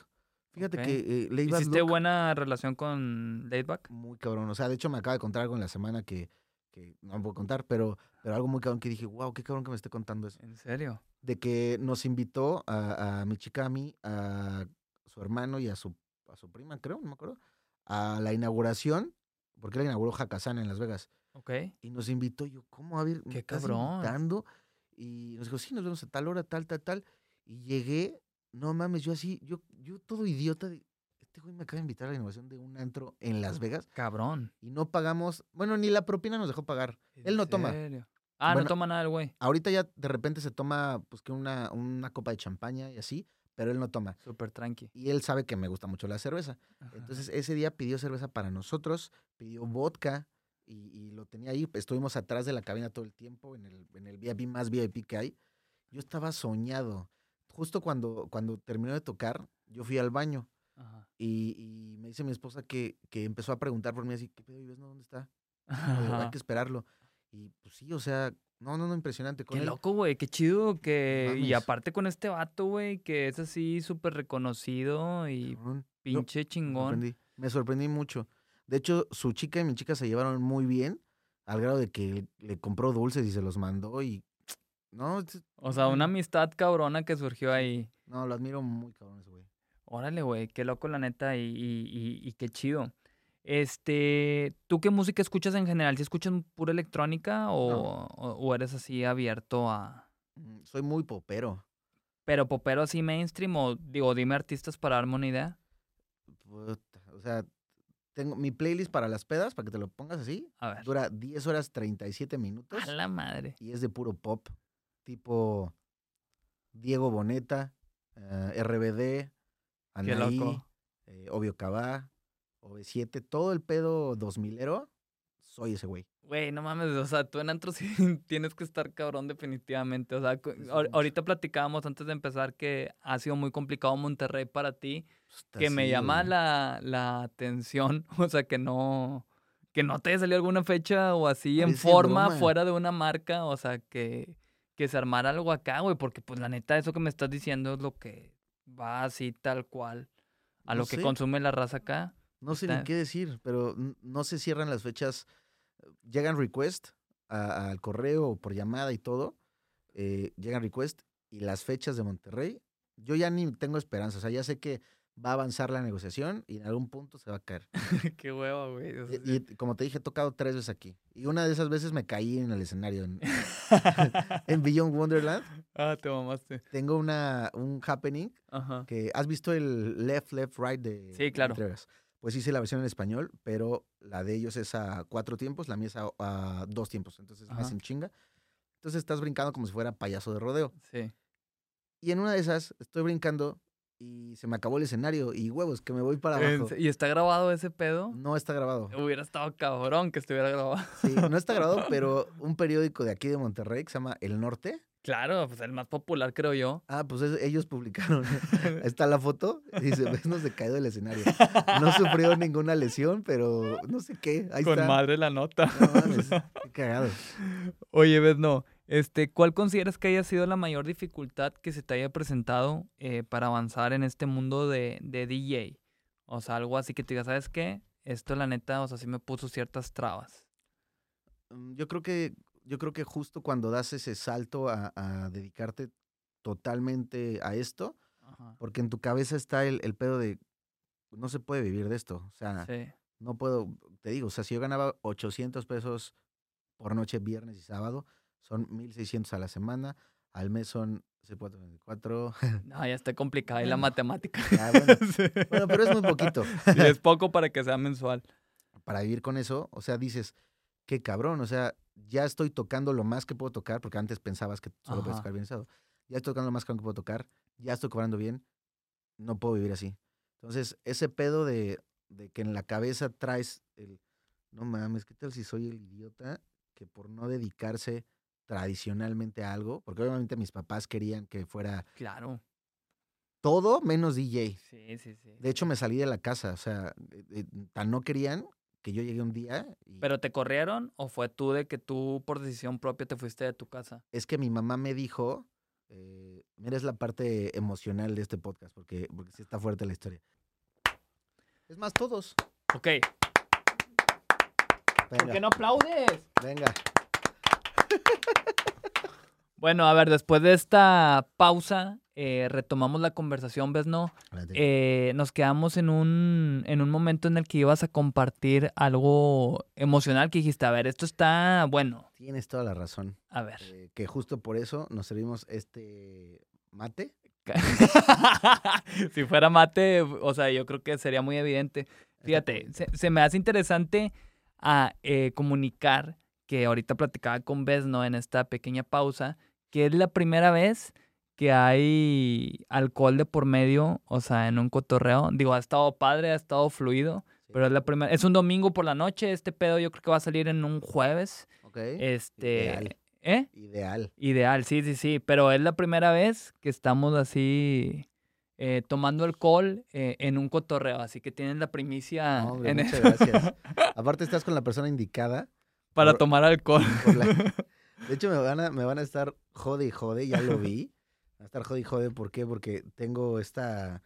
ah, esta apariencia de ¿Costumbre ser muy fiestero.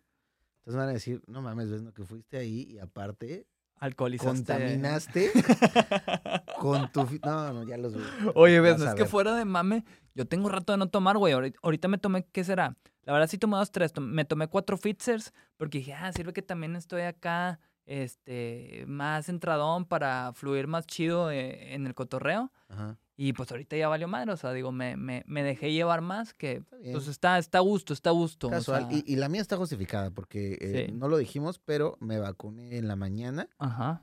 y eh, tengo cierto temor a los efectos secundarios de mañana. Entonces mi idea, porque soy una mente muy, muy lógica, mi idea es confundir a mi cerebro para que piense que es cruda no que no son efectos de la vacuna. Oye, que también cabe mencionar que ya teníamos, programado que iba a suceder este cotorreo eh, antes, Sí. pero que a mí me dio COVID. Madre, sí, qué fuerte. que me dio COVID y terminó valiendo madre y pues ya no te pude ver. fue mal? O sea, ¿te pegó fuerte? No me, no me fue feo, la neta. O sea, simplemente fue cansancio, mucho cansancio, güey. Yo no me duermo normalmente en las tardes. Eh, este pedo me di cuenta que en las tardes me tumbaban. Digo, aquí tenemos a Charlie para confirmarlo. Que, güey, en las tardes llegaba un punto en el que sentía un cansancio extremo y me tenía que dormir como dos horas.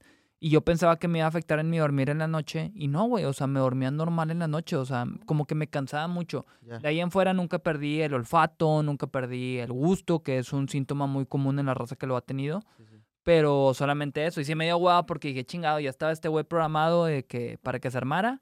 Eh, pero bueno, yo creo que hasta terminó estando mejor ahorita. Sí, sí, porque el otro no hubiera sido tan ameno domingo, noche. Iba a ser el lunes, ¿no? Creo. Sí. Que ahorita sí. también iba a ser el lunes, pero la neta, cuan- ya que me dijiste domingo, dije, yo también jalo Ajá. que se arme ahorita Qué en chido. domingo. Qué chido, la neta, qué, Sí. qué bueno que eres. Que aparte está súper muerto ahorita, güey. También acá todo el tema de la Toque actividad en el estudio, sí. Pero, pero pues aquí estamos y, y, y- chido. salud por la vida, ¿no? Sí, salud, salud. De hecho, o sea, me, Charlie. me gusta este, e- e- este trip en general, así de, de, de que sea la excusa perfecta para sentarme a cotorrear con raza como tú y en general, güey, porque he escuchado un chingo de anécdotas diferentes Qué chingón. que digo, güey, qué verga, o sea, mm, que es como que parte de mi jale, así escuchar a raza Está de platicarme de su vida. Está muy cabrón. Aparte contigo, te digo, platicamos de esa vez, pero creo que ahorita hemos conectado más y ha estado más fluido todo el pedo. Sí. No, pues es que, es que no tienes la conexión en Sí, una pantalla. Lo que decíamos. de pedo, sí, sí, sí, Sí, sí, sí. De hecho, estaba a punto de abrirte mi corazón. A ver, échalo, eso es lo que iba. Mira. Ay, sacándote de pedo. ya me estás poniendo en el mood bien cabrón también. No, es que eh, me, me- me preguntaste si me habían corrido o yo me salí. Sí. Mm, Creo que tiene parte de las dos. Llegué un día, un día concreto, ¿Qué edad tenías, perdón? 15 años. Ah, güey. Yo pensé Sí. que era más grande. No, 15 años. Recuerdo esa tarde de abril. Discúlpame, no es que lo hiciste muy emocional. No, llegué un día y, y mi mamá me dijo, eh, eh, no, ya no puedes seguir trabajando ahí. Fue cuando te digo que llegué al lugar este así. Ajá. Ya no puedes seguir trabajando ahí y yo le voy a hablar a la señora para decirle que no te dé trabajo. Porque tú tienes que seguir la escuela Ah, y la madre. Y, y te digo que soy muy... Me caga, me caga que justo, justo escuché el, el, el cotorreo con, con Ramiro Ajá. y me identifiqué mucho con él en esa parte de que no tolera que le den órdenes. Sí, que le digan qué hacer. Yo soy ese güey. O sea, Pero hasta la fecha, ¿crees que siendo. en serio? y yo voy a morir siendo así porque, mm, o sea, con, con mi esposa he tenido problemas de que, es más, puedo, me puede decir, ¿sabes qué? Este vaso es azul y morado y tiene que ser azul y morado porque quiero que sea azul y morado. Yo en ese momento me enojo y digo, ah, chinga, ¿por qué va a ser azul y morado? ¿Sabes? Soy ese güey. Soy un, soy un, un güey que tiene un pedo con la autoridad. Cabrón.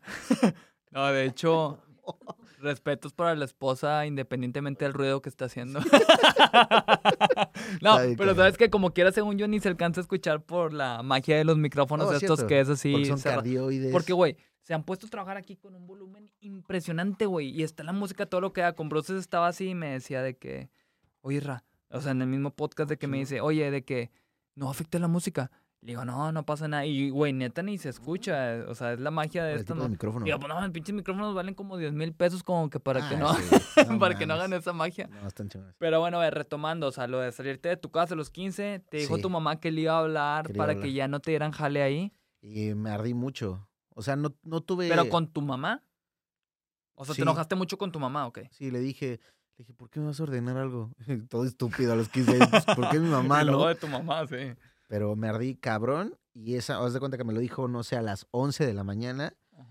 Y yo a las 11 con 8 minutos ya le estaba marcando precisamente al hermano de mi esposa, que es mi mejor amigo. ¿O no Ok. era? Ah, no sé. Eh, le estaba marcando. Le dije, oye, O sea, andas con tu esposa desde los 15 años. sí, sí, es la misma, sí, sí, sí. Órale, güey, qué loco. Y bueno, no ando con ella, andaba primero con una amiga de ella, pero, pero, pero después, o sea, como dije, no mames, o sea, nada que ver, o sea, sí, ya, ya, como, como puedes haber visto seguramente durante esta noche, esta velada, Ajá. es, es, es mi, es mi, pequi- mi equipo, imagínate, llevo, Sí, sí, sí, o sea, me doy cuenta claramente. no mames, o sea, de- bueno, X. Eh, ¿Quieres que te entreviste?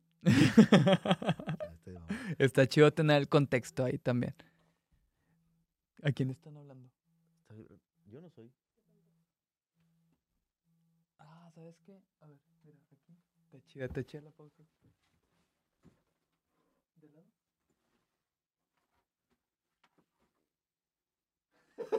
¿Qué pedo? ¿Qué fue eso? O sea, es que según yo traía otro celular ahí, el iPhone 6 acá, pero no se sentía vibrando ahí. No, no estaba, ¿verdad? Se me hace que lo dejé en D-Spot. ¿Esta otra vez? Sí. ¿Sí? ¿Y de qué número es? No, güey, porque es acá. Pues bueno, aquí vamos a ignorar qué sucedió. No pasó nada. bueno, Ah, bueno. sí, ya sé, ¿verdad? Y este, le marqué porque, porque era, eh, era mi mejor amigo desde ese tiempo. Ajá. Dije, oye, la neta, necesito que me recibas en tu casa. Mi teoría era que me ibas a ir dos semanas de mi casa para darle un escarmiento a mi mamá. Ok. Y, y me dijo, no manches, pues, pues sí, o sea, no hay pedo, déjale preguntar a mi mamá. Porque él también obviamente tenía 15 años. Sí, claro. Y, le, le marcó, bueno, le preguntó a su mamá y me regresaron la llamada y me dijeron, sí, sí, no hay problema, nada más que ahorita estamos en las trajineras de Xochimilco. Y me dijo, ¿nos alcanzas aquí o qué? Y yo, no mames, claro. Ya llegué, le agradecí cabrón a sus papás, que ahorita son mis suegros, y, y esas dos semanas se convirtieron en un año.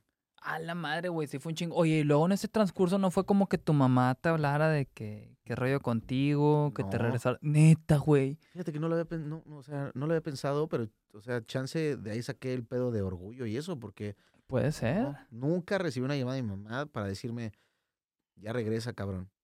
¿Tienes hermanos? Sí, uno. ¿Mayor o menor? Menor. Justo mi hermano se sacó, eh, me siento un poco mal de, de esa situación, porque sé que a mi hermano le pegó de más.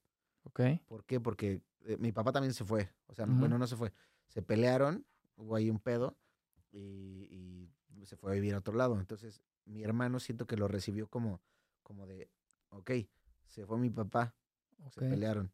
Y ahora se va mi hermano. Sí. sí Le cayó putazo para mi- para pesado. mi hermano, pero digo, ahorita ya, gracias a Dios, está súper bien, nos llevamos de huevos y todo.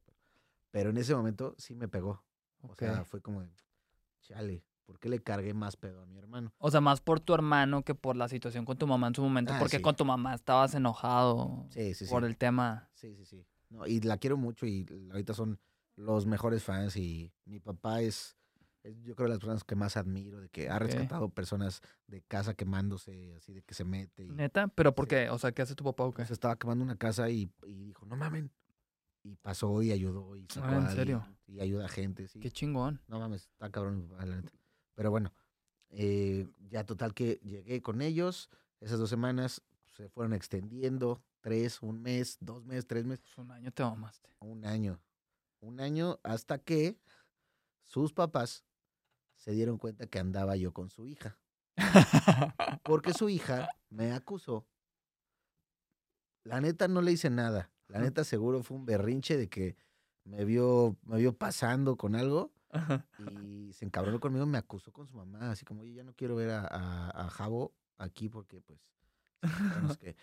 Y yo así, no mames. Madre. Y sí, su mamá me dio las gracias, de alguna forma. Me dijo, oye, Javo, eh, fíjate que eh, estaba toda apenada, ¿no? Es como, "Mm, eh, creo que puedes buscar otro lugar, ¿no?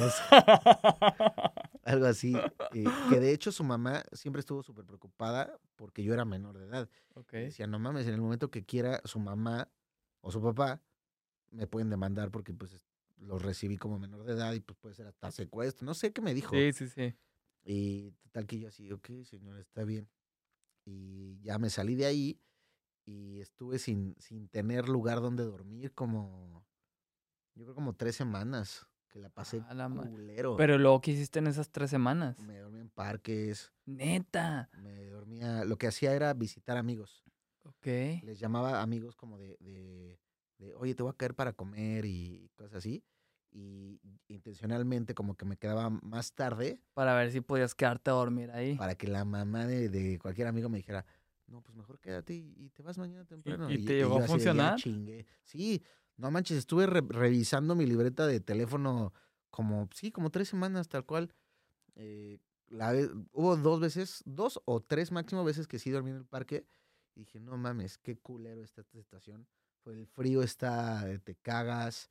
Te Eh, mamaste. por ejemplo, no, te- no tenía obviamente dinero.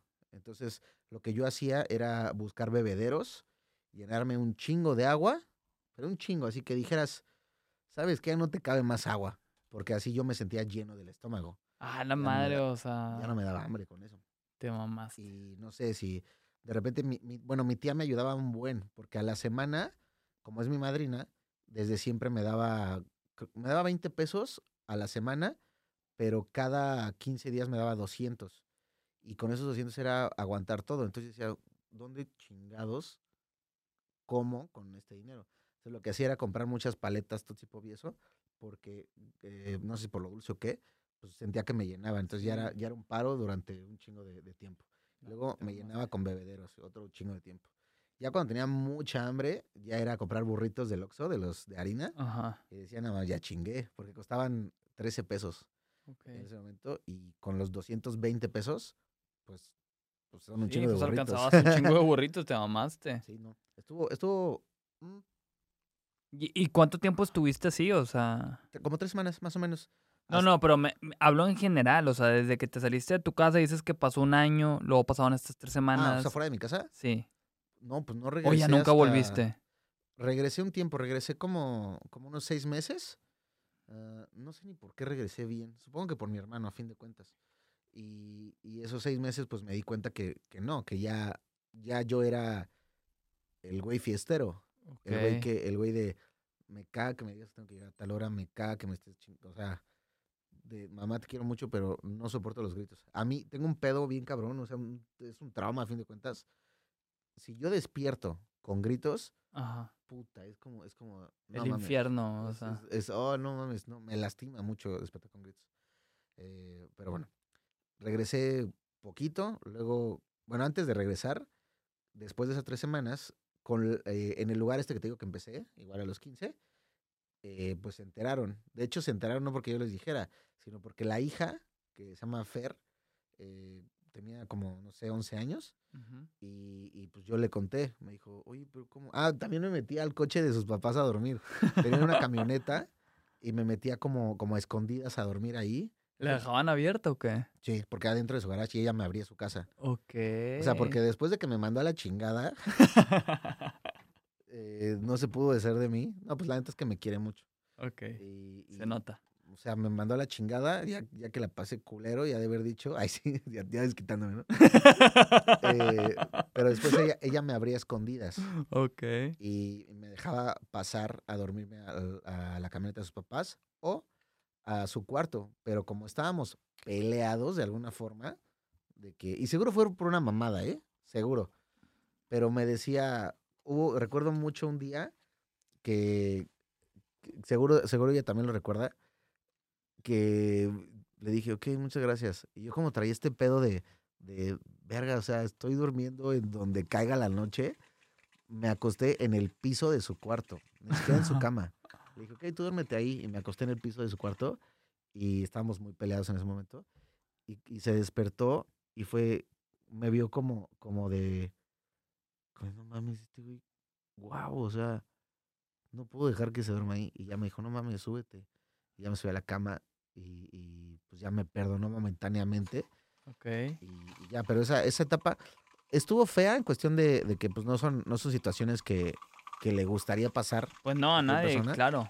pero no mames, aprendí un chingo y, y la neta, o sea, no, no me arrepiento y no digo, ojalá no lo hubiera pasado. Qué bueno que lo pasé porque valoré, no mames, valoré muchas cosas, muchas, muchas cosas. Estuvo, estuvo bien de alguna forma por la experiencia. Me la pasé pues, pues aprendiendo. Y luego ya, bueno, esta Fer le dijo a sus papás, oye, este Javos está durmiendo en el coche de, de su chica y pues no tiene dormir así. Y me ofrecieron quedarme en su casa, los dueños del lugar. Ok. Y con ellos estuve viviendo como, como seis, siete meses más o menos. Que de hecho me mordió. Ellos son brasileños y tenían un perro brasileño gigante.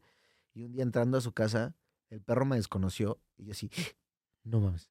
Y me di la vuelta y a correr y el perro atrás de mí y salté una ventana y me mordió la pompi. Y tenía, así los- tenía los dientes del perro en la pompi, bien cagado. Pero ¿cuál es el perro brasileño, un güey? pinche perro brasileño gigante que bien podía ser un... Ya, ya, ya. Aquí lo, aquí lo googleé. No mames, ya. está gigante esa cosa. Y es un Es más, es monstruo. un perro, es un dinosaurio esa cosa. Sí, no, no, está cabrón. No, no, no. Y, y total, ya después de ahí le dije, empecé como a estabilizarme de alguna forma. Después de ellos ya regresé, te digo, estos como, como seis meses regresé a la casa, Ah. pero pues no funcionó tanto. O sea, y te volviste a salir después. Pero ¿todo esto seguía siendo los 15 o ya qué, Eh, qué edad tenías? Mm, 17, yo creo 18. 17. Ok. Yo creo 17, sí, más o menos. Güey, pero es que todo súper morrito es lo que me impresiona. O sea, Sí, o sea, maduraste así, güey, con todas estas situaciones que te pasaron. Es que no tenía de otra. O sea, era, era como de, puede ser un güey que, que va a estar ahí tirándose al drama y sufriendo y, y abrazándose por la depresión, o puedes hacer algo al respecto. Sí, pues sí. y decidí hacer algo al respecto. Y, y ya después, ya regresando, le dije a, a mi cuñado, que como te digo que es mi mejor amigo, le, le dije, oye, güey, ¿y si nos vamos a vivir juntos? Porque él me lo había contado como en una peda. Eh, y, y le dije, vámonos, y me dijo, va, hay que buscar. Ya le dijimos a otro amigo, buscamos, obvio, la opción pues, más, Más barata económica, y, sí. y- y chida a la vez. Y rentamos una casa, bueno, la mitad de una casa en un residencial, residencial Cafetales se llama. Y ahí pasamos momentos muy cabrones porque era una casa de solteros. Ok. O sea, de que de lunes a domingo Cotorreo. pasaba algo en esa casa. A veces ni de nosotros. O sea, yo llegué a conocer chicas y, y les decía, no, pues cuando gustes es tu casa y así. Y hubo una vez que una chica recibió de más el cuando quieras, esta es tu casa. E hizo fiesta ella, ¿o Hizo una fiesta ¿En serio? y al día siguiente, no sé, siguió la pedo que llegamos y, y había gente y, y el güey que estaba ahí, éramos tres, se llama Rodolfo. Dijo, pues es que me dijo que venía contigo. Y yo así, no, güey, pues era, era una cortesía. y, y ya creo que sí seguimos la peda esa vez, de hecho. Se agarró de más ahí. Y hubo, hubo conciertos ahí en esa casa de... de- había un, un grupo que se llamaba... Ay, no cómo se llamaba, pero era como el Sin Bandera de Chile. Ok. Y los conocimos porque yo tenía mucha relación con un canal que se llama Ritmosón Latino. Ok, claro. Eh, de hecho, tuve ahí un programa con ellos. Eh, tuve dos programas, ahorita que estoy pensando. Con ritmo son latino. Ajá, tuve un programa de música mezclada y ya después tuve un programa que yo era el DJ del programa. Bien cagada esa etapa. Qué loco. Eh, fue una etapa bien chingona. De, de esas casas de soltero que, que no tienes nada. O sea, que abres la puerta y está vacío, pero tienes tu proyector, que es tu pantalla Ajá. gigante. Y estábamos reproduciendo Transformers todo el día porque era la única película que teníamos ahí. Y, y en cada cuarto estaba pasando algo. Una, una- una casa de solteros digna de casa de solteros. Qué loco, güey. Ya de ahí el otro amigo falseó, dijo, dijo, no mames, la neta no la armo y se regresó a su casa Ok. y tenemos un cuarto libre y ese lo empezamos a rentar. Y, y ahí conocí también conocí a, pues, no amigos, no que considero amigos ahorita, pero en ese momento fueron muy amigos. Una chica que nos cayó increíble y, y jalaba a todos lados. Un brasileño que llegó también. Buenas fiestas con ese güey. Y luego se sumó uno de nuestros mejores amigos de la, de la prepa. O sea, como que se completó el- la trifuerza Sí, sí, que sí. siempre habíamos sido. Éramos cuatro, pero después uno pues ya empezó como a irse por otro lado. Y éramos, siempre hemos como sido los tres mejores amigos, por decirlo así, que, tenemos mucho en común. Y llegó ese güey. Y, y fue como de, no mames, qué chingona etapa estamos viviendo. La pasamos muy bien. De ahí nos cambiamos a una mejor, a una casa mejor. Y puta, otra casa de soltero de locos. Igual, 17, 18, este pedo. Mm, no, no, eso ya fue. no, ya más grande. Sí, la en la primera creo que duramos tres años. Ah, ok, ok. Unos 20, algo así, o qué, 19. Sí, sí, debió de ser como 20 a 24 la segunda. Y en 25. todo ese transcurso tú seguías tocando. Sí, no, pues yo era de lo. Siempre, bueno, desde que recibo dinero me he dedicado a la música. Ahorita tenemos una agencia de publicidad y tenemos una, una tienda en línea y eso, pero es, es alternativo. Ok, O sea, ok, yo sigo viviendo de la música y, y es lo que me, me encanta, Sí, tu trabajo principal, vaya. siempre. Y, y ya esa casa del toro estuvo súper chingona también. Ahí grabé muchas, muchas canciones. eh, épica esa etapa, la neta, amé haber pasado esa etapa. Sí. Y ya luego, eh, mi chica pues regresó rogándome, ya sabes, ¿no? Eh, Está chido que está aquí. Entonces ya, eh, ya regresamos y, y ya me dijo que, que pues nos fuéramos. No, no. Ah, ella se quería ir a vivir sola con una amiga. Ok. Y, y Pero para esto ella nunca había vivido no, ella- sola. Ella, nunca Ok. se había salido de la casa. Y le dije, ok. Pero después, pues nos empezamos como a clavar mucho. Y dijimos, ¿sabes Vamos qué? a vivir juntos. Así como de, ya sabemos que vamos a acabar juntos, ya sabemos, no es ningún secreto. ¿Qué pedo? Hay que vivir juntos antes de casarnos. Ya eran como 25 años, según yo. Ah, ok, 24, ya 25. más grandes, vaya. 20 chance 24, 25, no sé. Eh, le dije, hay que vivir juntos y después, si funciona un año, Sobres. ya casarnos. Y, y sí, y eso pasó. Funcionó, digo, pues hasta ahorita está aquí. todavía. Qué chingón, la neta, que haya funcionado ese pedo. Sí, sí, pero eh, no la pasé chido en muchas veces. Obviamente quise tirar la toalla un chingo de veces, que es el mensaje que más me llega a mi Insta. O sea, yo sé que ahorita abro Insta y va a haber un DJ que me pregunte, oye, ¿cómo le puedo hacer? Es que siento que ya no puedo. y así". Sí, Porque obviamente como DJ te pasa eso por la cabeza, no mames, o sea, un chingo de veces. sí, claro, chingo. claro, claro. Un chingo, ¿estaré haciendo bien? O, o, o sí debí de haber seguido como, como una carrera normal. Eh, Sí, claro. Está... ¿Tú está terminaste alguna carrera normal, güey? No mames, ¿No? yo no acabé ni la pre, o sea, yo no acabé ni primer semestre de prepa. Ok, ok, ok. Pero la, la publicidad me encanta, me encanta. O sea, toda la publicidad de todo de, del proyecto Vesno lo llevo yo.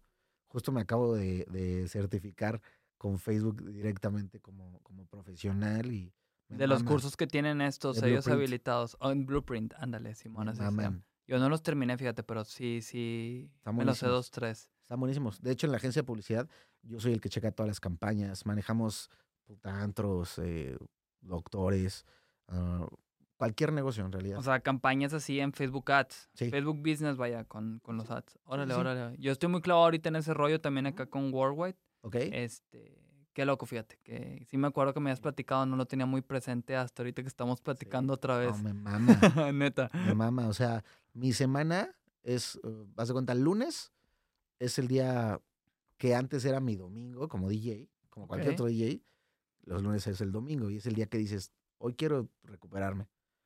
No, ahora mi lunes es despertarme, programar todas las campañas de la semana de, pues, de los clientes, checar, porque hay muchos objetivos de campaña. Sí, que claro. Si quieres alcance, interacción, mensajes, no sé Sí. checar todo eso. Ese es, ese es mi lunes.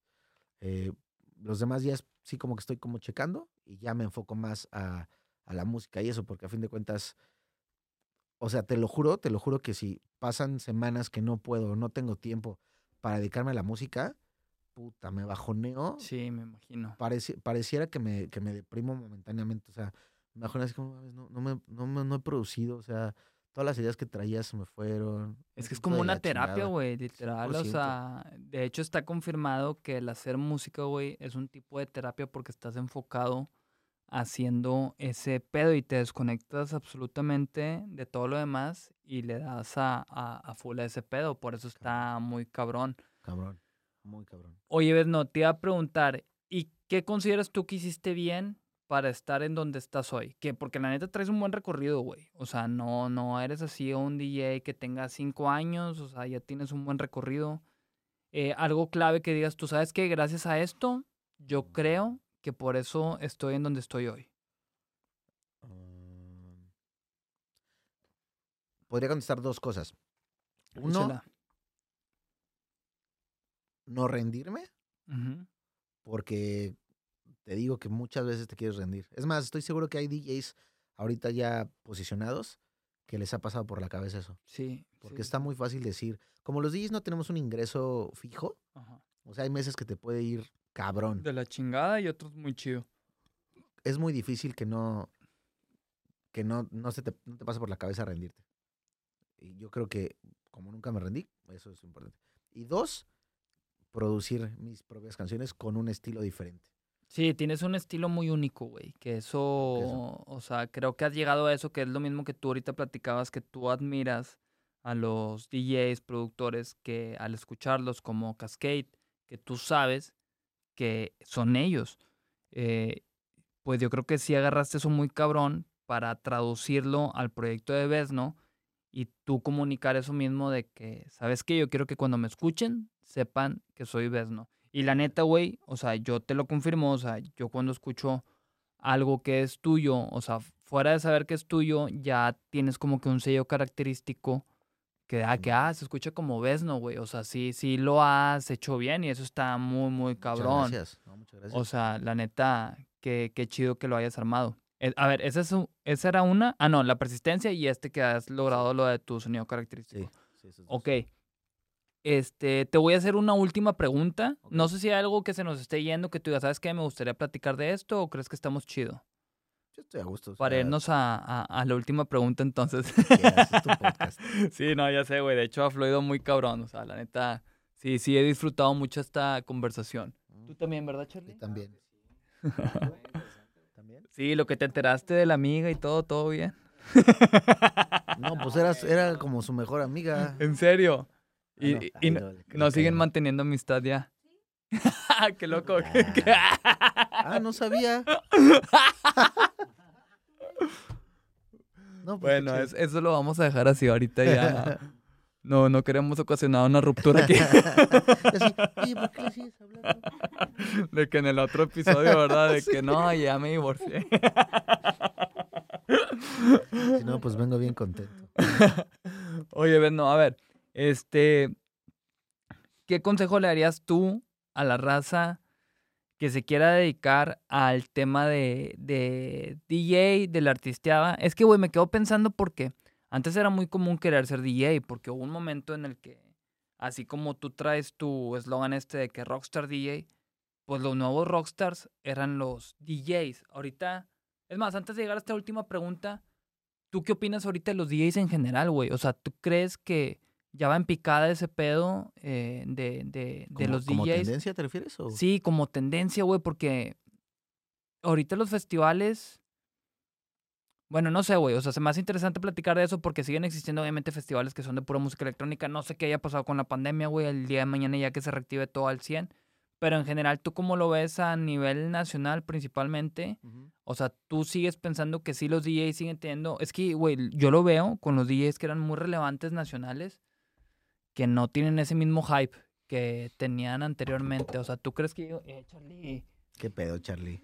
estás mandando la verga todo. ¿Tú crees que llega un punto en el que a lo mejor.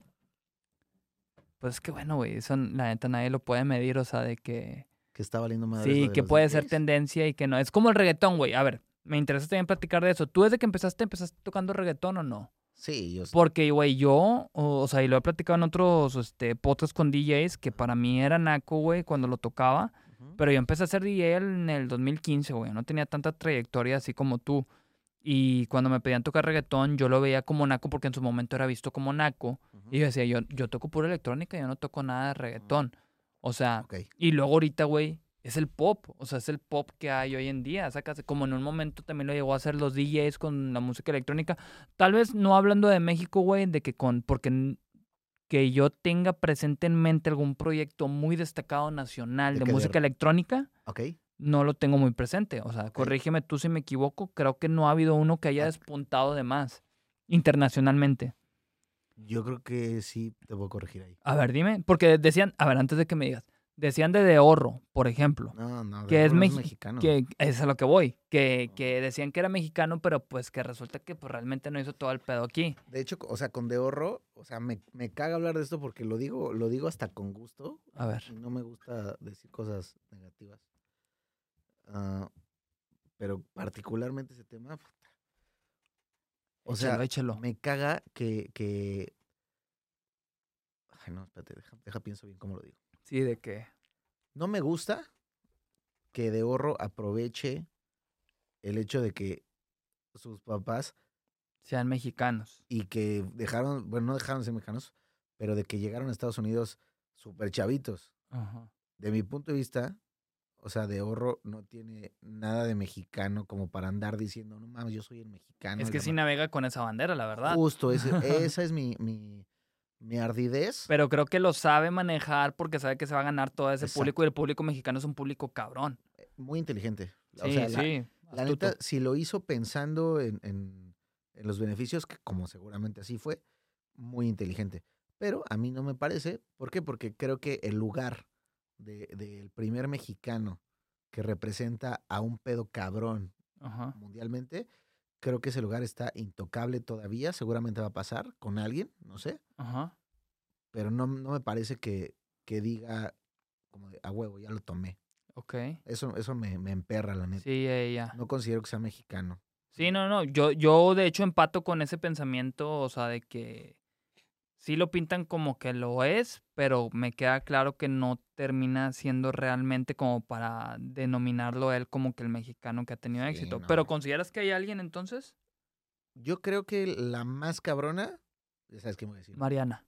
Sí, claro. Mariana lo está haciendo cabrón, o lo estaba haciendo cabrón porque ahorita se detuvo. No, y, y, y, por ejemplo, con esa colaboración con Kashmir también, o sea, tuvo Con mucho que ver. Sí, con, con varias razas, ¿no? En general. Ok. No, lo está haciendo muy bien. Bueno, repito, lo estaba haciendo muy bien. Llevaba una, una racha de te cagas. O sea, yo, yo siempre apoyé como, bueno, apoyo mucho a, a Mariana. No sé qué esté pasando, que se detuvo ahorita. ¿Habrá sido la pandemia o no tienes idea? Puede ser, Ok. no lo sé, pero, pero a mi percepción, y es muy amiga, o sea, muy Sí, amiga, sí, sí. de que platicamos y nos decimos mamadas. y así. Ajá. Yo, yo creo eso. Eh, creo que Mariana tiene que encontrar lo que, lo que no ve que tiene que explotar. O sea, es una bomba así. ¿Por qué? Porque es un, es un producto ultra mamón. Sí. Es un producto que pones en China, en Timbuktu, en Marte, y el, el producto así de, a ver, es una chica que toca el, el violín, toca chingón, Ajá. saca canciones chingonas. Es como de, güey, tienes todo, o sea, Sí, sí, sí. Tiene un diferenciador bien cabrón. cabrón. Como las de Twins. Ajá. Las de Twins igual son un productazazazazazo. Cabrón, pues por eso han ido a tocar también allá, pinche mames. chino, Japón, ya no sé dónde, que han ido varias veces las Claro. morras y les ha ido súper En bien. donde las pongas. Neta, las pones en Saturno. Sí, sí, sí, van a llamar la atención. Mm, Tomorrow, no sé si ellas tocaron en Tomorrowland o en una fiesta que hubo de Dimitri Vegas y Mike, se me hace. En un after, en la casa de, de Dimitri Vegas, creo. Algo así, sí, sí. O de Mike. no sé, sí, sí. había cierta relación con Tomorrowland, pero creo que no fue Tomorrowland directo, porque sé que Tomorrowland fue Mr. Peak en, en esa ocasión y... Que como lo chingo por haber tocado la de Zapito, ¿eh?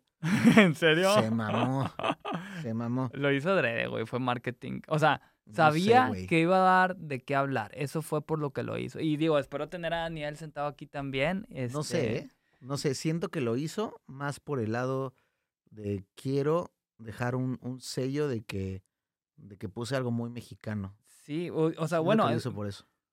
pues sí, sí, sí. O sea, digo, también estoy de acuerdo con eso. Siento que va por ahí de que, ¿sabes qué? Sé que si pongo esto, existe la posibilidad que se haga viral Y también es algo muy mexa, güey, porque todos conocemos a Pito en México. O sea, creo que fueron ahí como que to- ¿Crees? todo en conjunto, pienso yo. Te digo, me interesa un chingo tener a Daniel. ya- Tengo varias cosas ahí guardadas para Daniel porque también platiqué con Soy Bien Mamón de que antes el vato era bien mi rey, luego se hizo DJ y así. Es o un sea, personaje. Me interesa platicar con él ahí como de que cómo ha sido su transición de hacerse DJ, cómo lo está viviendo ahorita y así. Fíjate Pero que- sí, sí, sí se mamó. Digo, tengo entendido que tú también tocaste en Tomorrowland, ¿no? No. Ok, entonces Todavía. corrígeme. Eh, ¿Hubo alguna relación con Tomorrowland o algo así? Mis canciones, mis canciones suenan. Que fueron, o sea, tocadas en Tomorrow. Ok, ok, ya, Sí, sí. Y, y hay por ahí un video muy especial Ok, de una canción que se llama Clap, ok. porque está el video, o sea, la, la transmisión, cámaras así, cabrón, y empieza a sonar mi canción Clap, y Clap es una canción happening. Ok. Entonces, de repente es, eh, pues así, clap, clap, y toda la gente así. de no que aplaudiendo. y cuando- le- Yo venía aparte regresando de una fecha y, y estaba viendo la transmisión como, pues, pues, para que me acompañara. Y empieza a sonar la vocal y yo, no me jodas, no me ¿Y jodas. quién la tocó? Luke. Ok, qué chingón. Y wow. Esa también ha sonado. mm, una que se llama- La fiesta también sonó. var- varias cositas así padres. Ok. Sí, fíjate que he tenido como, como ese tino de alguna forma de que eh, desde que Hardwell tocó mi edit de Cielito Lindo, Ajá. ¿has escuchado ese edit? Sí, No mames, o sea, ese, esa noche yo la recuerdo de que cabrón. yo ya estaba tocando en otro lado y empezaron a llegar un montón de menciones. Dije, pero ahora qué, neta dije, ¿ahora qué hice? Porque dije, no mames, ¿por qué me están llegando tantas menciones? Y estaba tocando, entonces no podía ponerme a ver mi cel. Sí, sí, sí. Pero ya fueron demasiadas. Dije, pues me dice, no mames, Hardwell acaba de tocar tu canción. Y yo, no Qué mames. cabrón. Y ya de ahí, pues, eh, saltó a, a la pirotecnia y elaboraron todo un tema con, con ese edit. Me gusta mucho que, que, que pase eso de repente con mis canciones. ¿Por qué? Porque a fin de cuentas, mis canciones, creo que lo que quiero hacer es que tengan mucha identidad. Que, que pase algo con la canción, ¿sabes? Justo, justo hablaba de eso con... Justo. eh, no, me- no me encanta la idea de que haya tan buenos productores. Ok. eh, ¿En qué sentido? O sea, no, no, no, de- es, es una frase que todavía no acabo. ok. No me, no me gusta la idea que haya tan buenos productores que hagan canciones tan chingonas y que no tengan identidad. Ok, entiendo. Que sea una canción que nadie se va a enterar qué pasó. Va a rellenar el espacio en un set. Y hay claro, un chingo así, güey. O sea. vergo, o mm, sea, Sí. y, y nadie se entera. sí. O sea, que, que tú dices, no mames, qué canción tan cabrona como DJ, como productor. Ajá. Qué canción tan cabrona.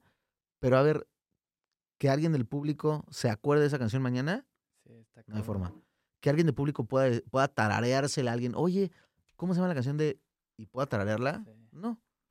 Eso es lo que creo que le falta a muchos y, y- y creo que entiendo muy bien ese pedo. Creo que vale mucho más ponerle identidad a una canción que tú, que yo te ponga ahorita una. Que ahorita te puse la de sí me gusta. Ajá. La de sí me gusta es una canción que puedes tararear. Que tú mañana puedes decir, oye, ¿cómo se llama la de...? No sé, tarareas, ¿no? Ajá. Ahora imagínate que es una canción bien sencilla, Sí. pero tiene identidad. Ahora imagínate que haces una canción súper chingona.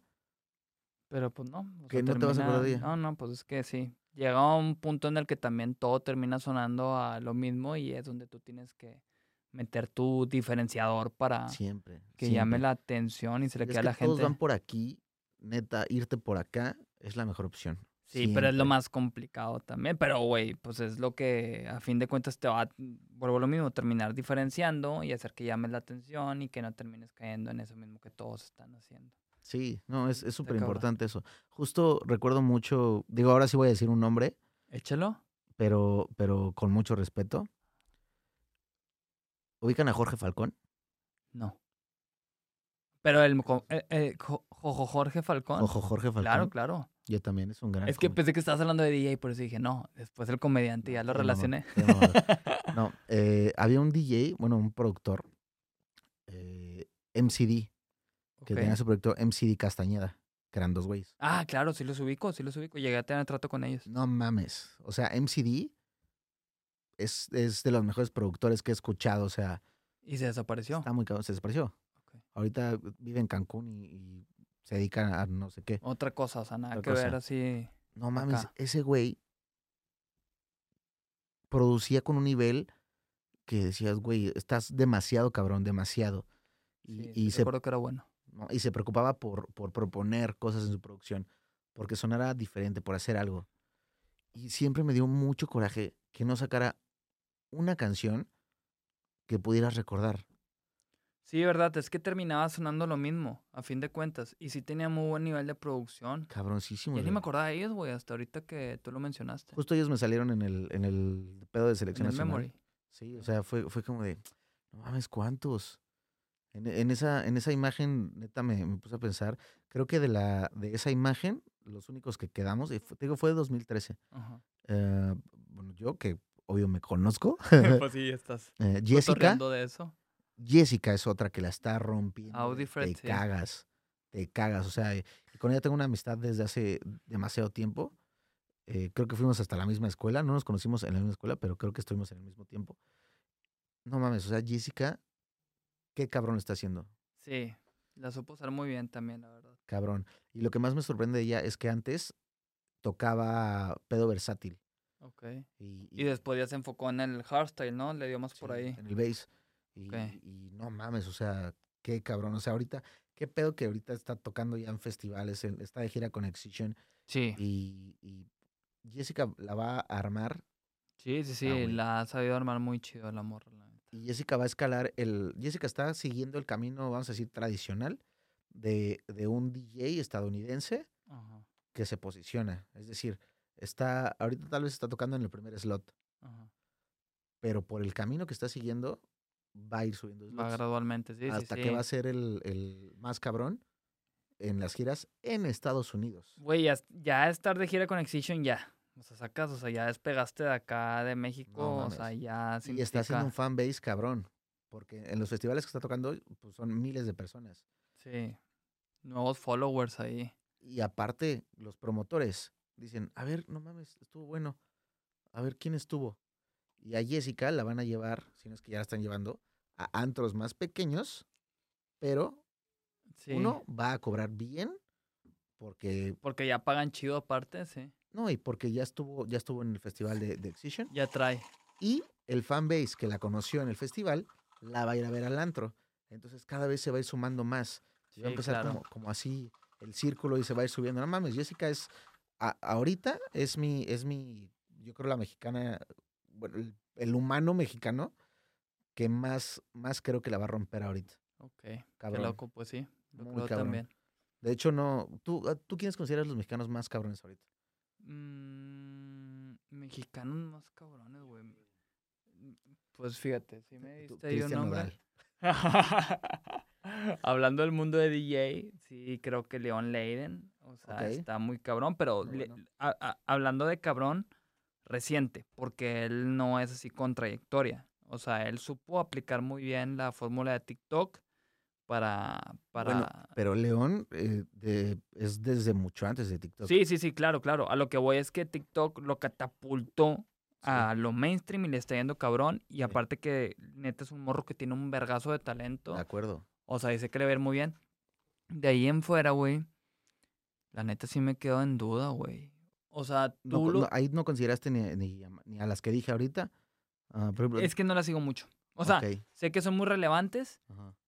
Pero no la sigo mucho. Y de hecho espero también, o sea, tener la oportunidad de cotorrear con Mariana y con Jessica. Y sé que son unas DJs cabronas, pero, güey, o sea, no... O sea, no, no, no las he seguido, o sea, así tan cabrón como para, para yo, en mi pensar, decir que sabes que estas DJs son cabronas. O sea, Ok, ¿y Toman Collins? también ellos son- sé que tienen mucha trayectoria y que son muy buenos, güey, que están cabrones. Este, y los admiro mucho, güey, por el tiempo que tienen. Eh, obviamente a lo que voy, también con lo que comenté hace ratito, que termina siendo como que un producto americano, pero Boombox Cartel. O sea, admiro mucho a, a Jorge, pero es que Jorge no lo termino viendo ahorita como DJ tan cabrón. O sea, lo veo más como un proyecto de pop. De o hecho, se quiere ir por ahí, ¿no? Sí, no, definitivamente. Y él, y él es por lo que le quiere dar, o sea, un proyecto de pop tal cual. Oye, a ver, vamos a hacer una dinámica que me interesa mucho, mucho contigo. Échala, échala. Carica, no, no es me, me interesa mucho porque Porque te percibo como alguien que, que puedes decir honestamente las cosas A ver. y que a pesar de que conoces a todos los, los jugadores Ajá. de la escena, no estás tan clavado con alguno en específico. Ajá. ¿Es correcto esto? Pues considero que sí es correcto. O sea, me encanta la música, aprecio de todo, pero soy muy consciente como de cómo está el trip. Ok. Me gustaría conocer tu opinión de, de cada, cada proyecto que... Pero, o sea, bueno, si, si te quieres a- a- ahorrar No, una yo- yo opinión... le- me vale madre. Ok, pero, pero no, no que te comprometas con algo. O sea, sí, sí, o sea, no es mal pedo, entiendo el punto al Sí, que vas, o sea, sino como que opinión honesta y sincera. Nos quedamos con Thomas Collins, por ejemplo. Lema Roy. Lemarroy, fíjate, ya no he visto mucho de él, güey. No sé si a lo mejor yo me estoy equivocando y tampoco fue un DJ al que yo le diera mucho seguimiento. De hecho, él junto a Jorge Nava eh, los, lo, o sea, lo relacionaba mucho. y Eh, guapo. El vato, es- el vato es muy atractivo, o sea, muy buen visto, que también eso es un facilitador para venderlo como un producto para antros principalmente, güey. Es como que si estás guapo, güey, o sea, te, Bueno, y- que eso o era eres antes. guapa, Eso era antes, creo. ahorita es diferente. Sí, sí, sí, yo también pienso que antes era así porque ya no le he visto, independientemente de la pandemia, ya tenía rato que no veía como que ese fuera un factor determinante para que agarraran a, a un DJ. A ver, ¿tú tienes buena relación con Amarroy? Sí, sí, sí. ¿Y tú qué opinas del Amarroy en sí? mm, Yo creo que no, no está haciendo nada ahorita porque tiene otras prioridades. Ajá. Ah, ¿Hace algo más de su vida la no sé. O sea, en lo que me, en lo que me quedé era que estaba enamorado de, de la carne, de la carne asada y cocinar y eso. Ok. Eh, bueno, justo este fin de semana le propuso le- matrimonio a su chica. Ah, ok, apenas propuso matrimonio. ok. Ujú. Pero me refiero a que no sé como musicalmente, ¿En qué pedo con el güey? Ajá. No sé, seguramente tiene otros negocios. Es que, es que es a lo que voy, güey. Ahí, perdón que te interrumpa, pero. O sea, no sé. Y digo que el Amarroy me corrija porque realmente nunca he tenido un acercamiento con él. Siento que a lo mejor nada más aprovechó el momento y que también era un vato, o sea, que se ve bien, o sea, para estar presente como DJ y que sacaba fechas de una manera muy fácil.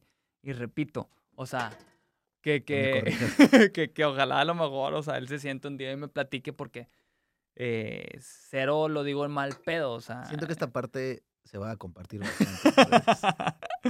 De hecho, las cámaras ya mamaron, ¿eh? Pero nos quedamos con audio. Qué alivio.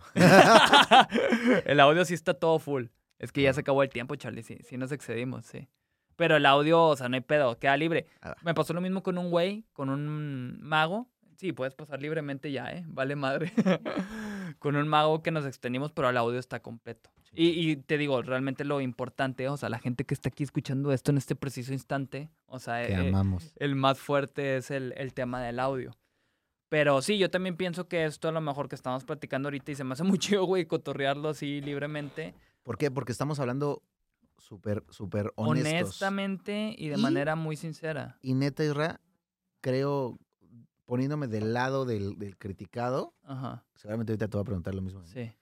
Poniéndome del lado del criticado, creo que a pesar de que uno podría pensar, güey, eh, es un, es un, pues, está culero, Ajá. creo que nos muy puede servir, y nos puede servir cabrón. ¿Por qué? Porque no siempre tenemos la capacidad, o la oportunidad más bien, de escuchar cómo nos vemos para los de afuera. Entonces, Lemarroy ahorita seguramente está escuchando y va a decir, ok, a ver, me mama producir, me mama tocar, me quiero dedicar a esto, tal vez. O, o, o, perdón que te interrumpa. Adelante. O tal vez no, güey. O, O sea, tal vez no. o tal vez no. Y a lo mejor lo escucha y el vato es así como de que, pues no, güey. O sea, a lo mejor lo hizo un momento, yo sabía que le podía sacar provecho, fue negocio para mí. Y también tuvo y lo dejé de hacer. O sea, o tal vez, como tú dices, güey, si le apasiona y, y, y dice, bueno, el pedo dice, no mames, sí es cierto, me estoy apendejando. sí, que diga, pinches vatos, pues tienen un punto en el decir que ya no me mantuve tan presente. Y, y no, pues, o sea, les voy a demostrar lo contrario. O sea, no sé, güey, eso es a lo que voy, que no digo que esté mal con ningún DJ o, este, o artista en general, que, güey, pues a fin de cuentas estás aprovechando oportunidades que se te presentan. Sí. Este. Yo en un momento sí llegué a ser muy hater, güey, con raza, güey, y lo expresé en mis redes sociales. Con raza que se subía como que al mame de DJ, hablando de hace años. Ahorita Nada me siento... por ser DJ. Sí, o sea, yo me siento muy pendejo ahorita, güey, de eso. Y pues ya, ya que crecí me hice más consciente. Dije, güey, pues qué necesidad de tirarle la raza, güey. O sea, aprendiste, güey. sí, aprendí cabrón, güey, así como tú, güey, cosas que me has platicado. O sea, te terminas haciendo muy consciente y como que muy real de cómo está todo el pedo. Y por eso, ahorita que me preguntas de Lema Roy, que ni me acordaba de él, para serte bien honesto, eh, o sea, sí, sí, sí opino eso de él. Como que a lo mejor. eh, no quiero que escuche Mamón, Lema Roy, si está escuchando, te quiero mucho, aunque no te conozca mucho, pero Yo Siento que a lo mejor nada más fue así como que un- una oportunidad que aprovechó en su Que dijo, momento "¿Puedo y no le dio aquí?" continuidad. O sea, no, por ejemplo, como tan, Toman Collins, que también son unos güeyes bien vistos, güey. La neta están guapos los cabrones, güey. Sí. Pero, o sea, siguen todavía dándole, están súper presentes, güey. Fueron de los primer, primeros DJs que yo ubiqué así, cabrón, de que órale, estos vatos le están rompiendo duro, ¿qué pedo con ellos? ¿Tienen algo? O sea, sé que tienen muy buenas relaciones, se han sabido conectar muy bien, pero hoy es día que siguen dándole ese pedo y no se terminaron, pues, desapareciendo como Lemarroy, por ejemplo. O sea, no sé qué opinas tú al respecto de eso. Para, para ti, ¿qué es, qué es que un DJ sea exitoso? Que un DJ la está rompiendo duro. ¿Qué es? Pues mira, yo ahorita lo baso principalmente en música, güey. Antes lo veía como que en tocadas, en lugares donde tocabas, porque antes no era tan común, al menos en México, que alguien tuviera música propia, güey, la verdad. O sea, antes, hablando de hace muchos años, bueno, muchos años para mí significa seis años, siete años, como que después ya hubo un momento, yo, yo te, hablando también por mí como DJ, güey, porque yo siento que me oxidé en el sentido de que fui un DJ relevante, y lo digo entre comillas, relevante nacional, porque tuve la oportunidad de abrirle a un chingo de DJs internacionales gracias a Live Entertainment. Pero, güey, nunca saqué música, güey. ¿Y, s- ¿Y sabes qué me pasó en eso que no saqué música? Salieron güeyes como Jay Silva, que Jay Silva antes me buscaba mucho, güey, y me enviaba Jay él su... Silva. Sí, él me enviaba su música, güey, y yo lo ignoraba, la verdad, al principio, güey, donde yo estaba en mi ego pendejo de que yo era un DJ bien verga, pero yo no sacaba música. Después este vato resulta que está con de ahorro y de gira y la verga. Pero, güey, el vato estaba haciendo su música y me tocó así como que una cachetada con guante blanco de que vato. Ya. O sea, tú el hecho de tocar y abrirle a un chingo de DJs no te va a colocar, o sea, toda tu vida. Porque, güey, yo sí llegué a pensar que, güey, yo toda mi vida voy a vivir de esto en mi inexperiencia, o sea, y en mi pendejez así de estando más morro. O sea, yo pensaba que le iba a armar bien duro, güey, que iba a vivir de eso. Después llegan cabrones que hacen música bien cabrón y que me dan una lección que me hacen entender que yo tenía que sacar mi música. Y, güey, saqué canciones, no saqué tantas, güey, la verdad. ¿Cuántas habré sacado? Unas tres, cuatro canciones originales, este, que no les fueron mal, güey, la neta, tenía de mi lado también Worldwide, o sea, este sello que tengo eh, con, con esta raza. Y yo la neta, yo sí a un punto, güey, en el que, eh, que es algo que admiro de ti, que tú tienes tiempo. y Mm. está loco, güey, que, que esté platicando esto, pero, o sea, yo sí como que me agüilté en el sentido de que yo también me di cuenta que era un tema complicado mantenerte relevante. O sea, es que no podía hacer muchas cosas, güey. O sea, Ok. tenía, tengo Worldwide, tenía lo de D-Spot, tenía otras cosas que estoy haciendo así de negocio, güey. Y hubo un punto en el que, y que dije, güey, pues, o sea, deja la artisteada, güey. O sea, como que no puedes estar en todo el pedo. Y, y, y lo hice a un lado, este, y me siento muy a gusto ahorita, güey. Encontré mucha paz en el estar apoyando muchos proyectos que les está yendo chido artísticamente, independientemente de música electrónica en estar como que detrás de... eh, eh, entendí como que al Toy bien cabrón también. No digo que sea un Toy porque ese vato es una eminencia, güey. Es, No, está, está cabrón, cabrón, está, está muy cabrón, está cabrón. muy, muy cabrón. O sea, pero como que llegué a entenderlo en cierta parte porque él también fue DJ muchos años. Y dije, güey, déjate ya de estar como que en esa lucha constante de querer competir contra todo el mundo en el medio de la artisteada, del DJ, de la producción. Y ya quédate detrás de. Y créeme que he sentido una paz increíble. Me siento ahorita con madre, güey. O sea, de, me he enfocado en otros proyectos como inclusive esto del podcast que está sucediendo ahorita, güey, que se me hace cabrón, güey, poder platicar todas estas cosas. Eh, pero, pues sí, güey, o sea, digo, no sé, a lo mejor Lemarroy puede salir con una anécdota así de que, ¿sabes qué, güey? Pues yo lo dejé porque me enfoqué en esto. O a lo mejor no, güey. O a lo mejor sí es como que, ¿sabes qué? Hice una pequeña pausa y planeo retomarlo, ¿sacas? O, o chance hasta se está cagando de risa Sí. de, no mames, pues nada más lo hice por varo, ¿no? pues sí, a lo mejor, güey. Y, y está bien, güey. Es como que todos encontramos ahí las maneras de sacarle provecho a todo. Unos lo hacen de manera más inteligente, otros no. Con Ramiro, por ejemplo, hablaba de los TikTokers, güey, de cómo hay TikTokers que tienen millones de seguidores y no hacen absolutamente ni un peso y cómo hay güeyes que a lo mejor sí los tienen y lo utilizan de manera muy inteligente. Ya depende de cada quien. Yo creo que Neymar Ruiz sí lo hace por pasión, pero creo concretamente, y con el respeto que le tengo y el cariño que le tengo, que se ha pendejado últimamente. Pues sí. Y, y seguramente hasta él lo sabe.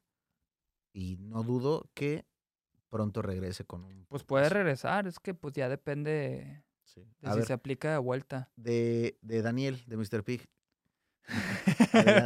Adelante. Con las imágenes. chido. Ay, güey, pues qué te digo, o sea, Mr. Pig, mira, admiro mucho lo que ha logrado, güey. Muy honesto, creo que tiene muchas relaciones que le han facilitado demasiado, o sea, el poder estar en, el poder estar eh, eh, en, en tocadas muy importantes en las que ha estado. Que no digo que esté mal, güey, a fin de cuentas todo se basa en conexiones también. Y realmente, o sea, si Daniel llega a escuchar esto, me súper interesa y me gustaría mucho tenerlo sentado, cotorreando chido. Eh, mm, pues no sé, digo, tengo también más eh, contexto de Daniel en general gracias a el cotorreo que tuve con Bonhouse y con Ramiro, eh, porque yo no tenía mucho contexto de cómo él se hizo DJ, eh, más que por ellos. Y entiendo que también él encontró una oportunidad de poderle sacar provecho al ser DJ y el hacer negocio. Y por eso lo empezó. No dudo que le apasione la música, pero sí creo que también fue muy inteligente a- al saber hacerse DJ, aprovechando que tenía una gran cantidad de seguidores. Y es como que, ok, Pero eso no es secreto, ¿no? Es lo que te contó Ramiro, que, que te dijo Sí. libremente lo que lo hacía por eso. Él y Bonhouse también. Y pues lo que. O sea, yo, yo lo que vi, o sea, yo a Daniel lo tengo presente en mi vida desde que era DJ. O sea, yo antes de eso no lo sé. Güey, yo, yo lo que le dije a Ramiro también es de que yo conocí a todos los influencers porque una vez donde está, donde era DJ Spot, que es ahorita lo que te platicaba que es un Airbnb hoy en día, donde era DJ Spot, una vez apareció Ramiro con Kit. Apareció. Sí, o sea, es que llegaron, güey. Yo no sé quién vergas eran ellos. Apareció Ramiro con Kit. Llegó Nat Campos, tantito me acuerdo, la terraza, güey. Yo cero era consumidor de influencers y, y de todo ese mundo, güey, de YouTube. Y a mí me, o sea, me valían verga en el sentido de que, pues yo no sé quiénes eran. Me acuerdo que le pregunté a David en su momento y le digo, ¿quiénes son estos güeyes? Luego, no, son unos influencers de que súper pesados, de que está morra Nat Campos, de que está bien cabrona en redes, bla, bla. Nat Campos llegó nada más tantito a la terraza, como que había pedido un Uber y se fue. Y no estoy muy seguro si era cuando andaba con Ramiro todavía. Tengo que ir. No, no, vamos a hacer una pausa para que vayas al Ah, baño. pensé, que, pensé que ibas a decir así como, no, te quedas aquí. De que tienes que quedarte a huevo. Tú no me has dado tu opinión. O sea, ¿tú qué opinas en general de, de Mr. Pig? Fíjate que mm, lo considero, sí lo considero un amigo, Ajá. pero un amigo que de repente hace las cosas incorrectas. Ok. Em, lo respeto mucho por lo que ha hecho, por cómo ocupa sus herramientas, que Sí. so- evidentemente son los influencers. Sí, se me hace muy Digo, inteligente cómo perdón. lo utiliza. Sí, lo utiliza muy bien. Pero no estoy de acuerdo en varias cosas que hace. Am, creo que si, si hace bien las cosas, podría ser algo muy bueno. Creo que podría sumar a, a- a los DJs Sí. en la escena a que, a que lo apoyen y todo saldría muy bien. Sí, claro, tiene las herramientas para, para hacerlo. Ujú. A ver, ¿y tenías a alguien más que quisiera sacar No, con eso? Tengo, no mames, tengo una lista en mi cabeza. Con eso que me estabas abordando ya tú a mí. es que sí, me, o sea, neta me interesa mucho. ¿Por qué? Porque tú, tú eres alguien externo, güey, que, puedes decir las cosas. Sí. O sea, la opinión que, que incluso yo tenga frente a alguien, Ajá. vale madres porque de alguna forma estoy dentro de la, de la escena como del el circulito como, como DJ que se la pasa viajando. de- Ok. A ver, me interesa mucho. Estoy pensando en el nombre. Tengo una roleta de nombres en mi cabeza. Pero a ver, por ejemplo, bueno, un paréntesis. O sea, ¿Tú cuándo supiste de mi existencia, por ejemplo? Me da curiosidad. De ti, ah, de ti supe con DJ Spot. Ok, mm, supe que eras parte de Worldwide. ok, ah, estaba, bueno, supe de ti, de David, ok. de Moy, que dijo a Moy, no sabes. Sí, tengo entendido que Moy tienes buena relación con él, ¿verdad? no, hasta, hasta Rox lo quiere. En serio, sí, con ¿Te el buen de Moy? Moisés. Moy era- No, es que no lo es que, es que se le van los nombres. Moy, Eh, eh, le- es la vacuna, es la vacuna. les cuento a ustedes también para que, para que ella lo ubique, pero Ok. Moy, yo daba clases de producción. Ok. Ah, sí, creo que comentó Ajá. eso. Sí. Ya ubicaste a Moy. Y es una pistola de diseño y edición de video. No, y Moy, digo, Rox me decía, no mames, que eh, como que me cae muy bien Moy. Sí. Y yo le decía, sí, la neta sí. Y desde siempre, yo lo conocí, no sé, como a los, chance, 21, 22 años, no sé. Y desde siempre le dije, güey, vas a ser muy cabrón, o sea, hacía las cosas muy bien. De hecho, él llegó a querer producir algo diferente. A él le gustaba mucho, no sé si ahorita, pero el dubstep Ajá. le mamaba, o sea, el pedo rudo. Ok. Y, y cuando llegó en mis cursos de producción que hacían, que ahorita pues no, no, no, no puedo hacerlos, No haces eso, sí. pero se les preguntaba, ¿qué te gusta? ¿Qué quieres hacer? ¿Qué quieres producir? ¿Cuáles son tus referencias? Y él ponía dubstep, pero quería hacerlo diferente. Entonces, de entrada, pues en la producción actual, no sé si vaya a cambiar en el futuro, pero se hace, pues, produces 4x4. Ah, Sí, claro. Y Moy decía, no, pero ¿por qué por 4x4? O sea, yo quiero cambiar sí. tres, quiero cada tres tiempos cambiar algo. Y, y, y para mí era como de, pues es como que a huevo lo tengas que hacer, ¿no? La neta, Sí, no es como que, o sea, digo, es la regla. fonéticamente se siente bien, pero no es como que a fuerza tengas que cambiar Tú cada puedes cuatro. proponer, pero pues para que la gente lo acepte es lo complicado. Sí, exacto. Y lo hizo bastante bien. Después de ahí ya nos volvimos, aparte vivíamos muy cerca. Ahorita vive con los guetos, ¿no? Sí. Pues Tengo entendido que sí. vivíamos muy cerca. Muy- cuando digo muy cerca es de, Literal. o sea, de Es que sí me acuerdo que nosotros acá en. Worldwide con alguna rola que sacaste de que no me acuerdo qué faltaba y de que no, yo muy ponía de que yo me llevo muy bien con Besno. O sea, yo lo puedo checar con él. Que, Ah, bueno. Sí, sí. no, hombre, no, le, le tengo un cariño muy bonito a, a Moy. ¿Por qué? Porque eh, me hizo los primeros videos y sin cobrarme aparte. Ay, qué cabrón. Y, y él grababa, él editaba, él, él todo. O sea, le decía, Sí. Moy, tengo una canción.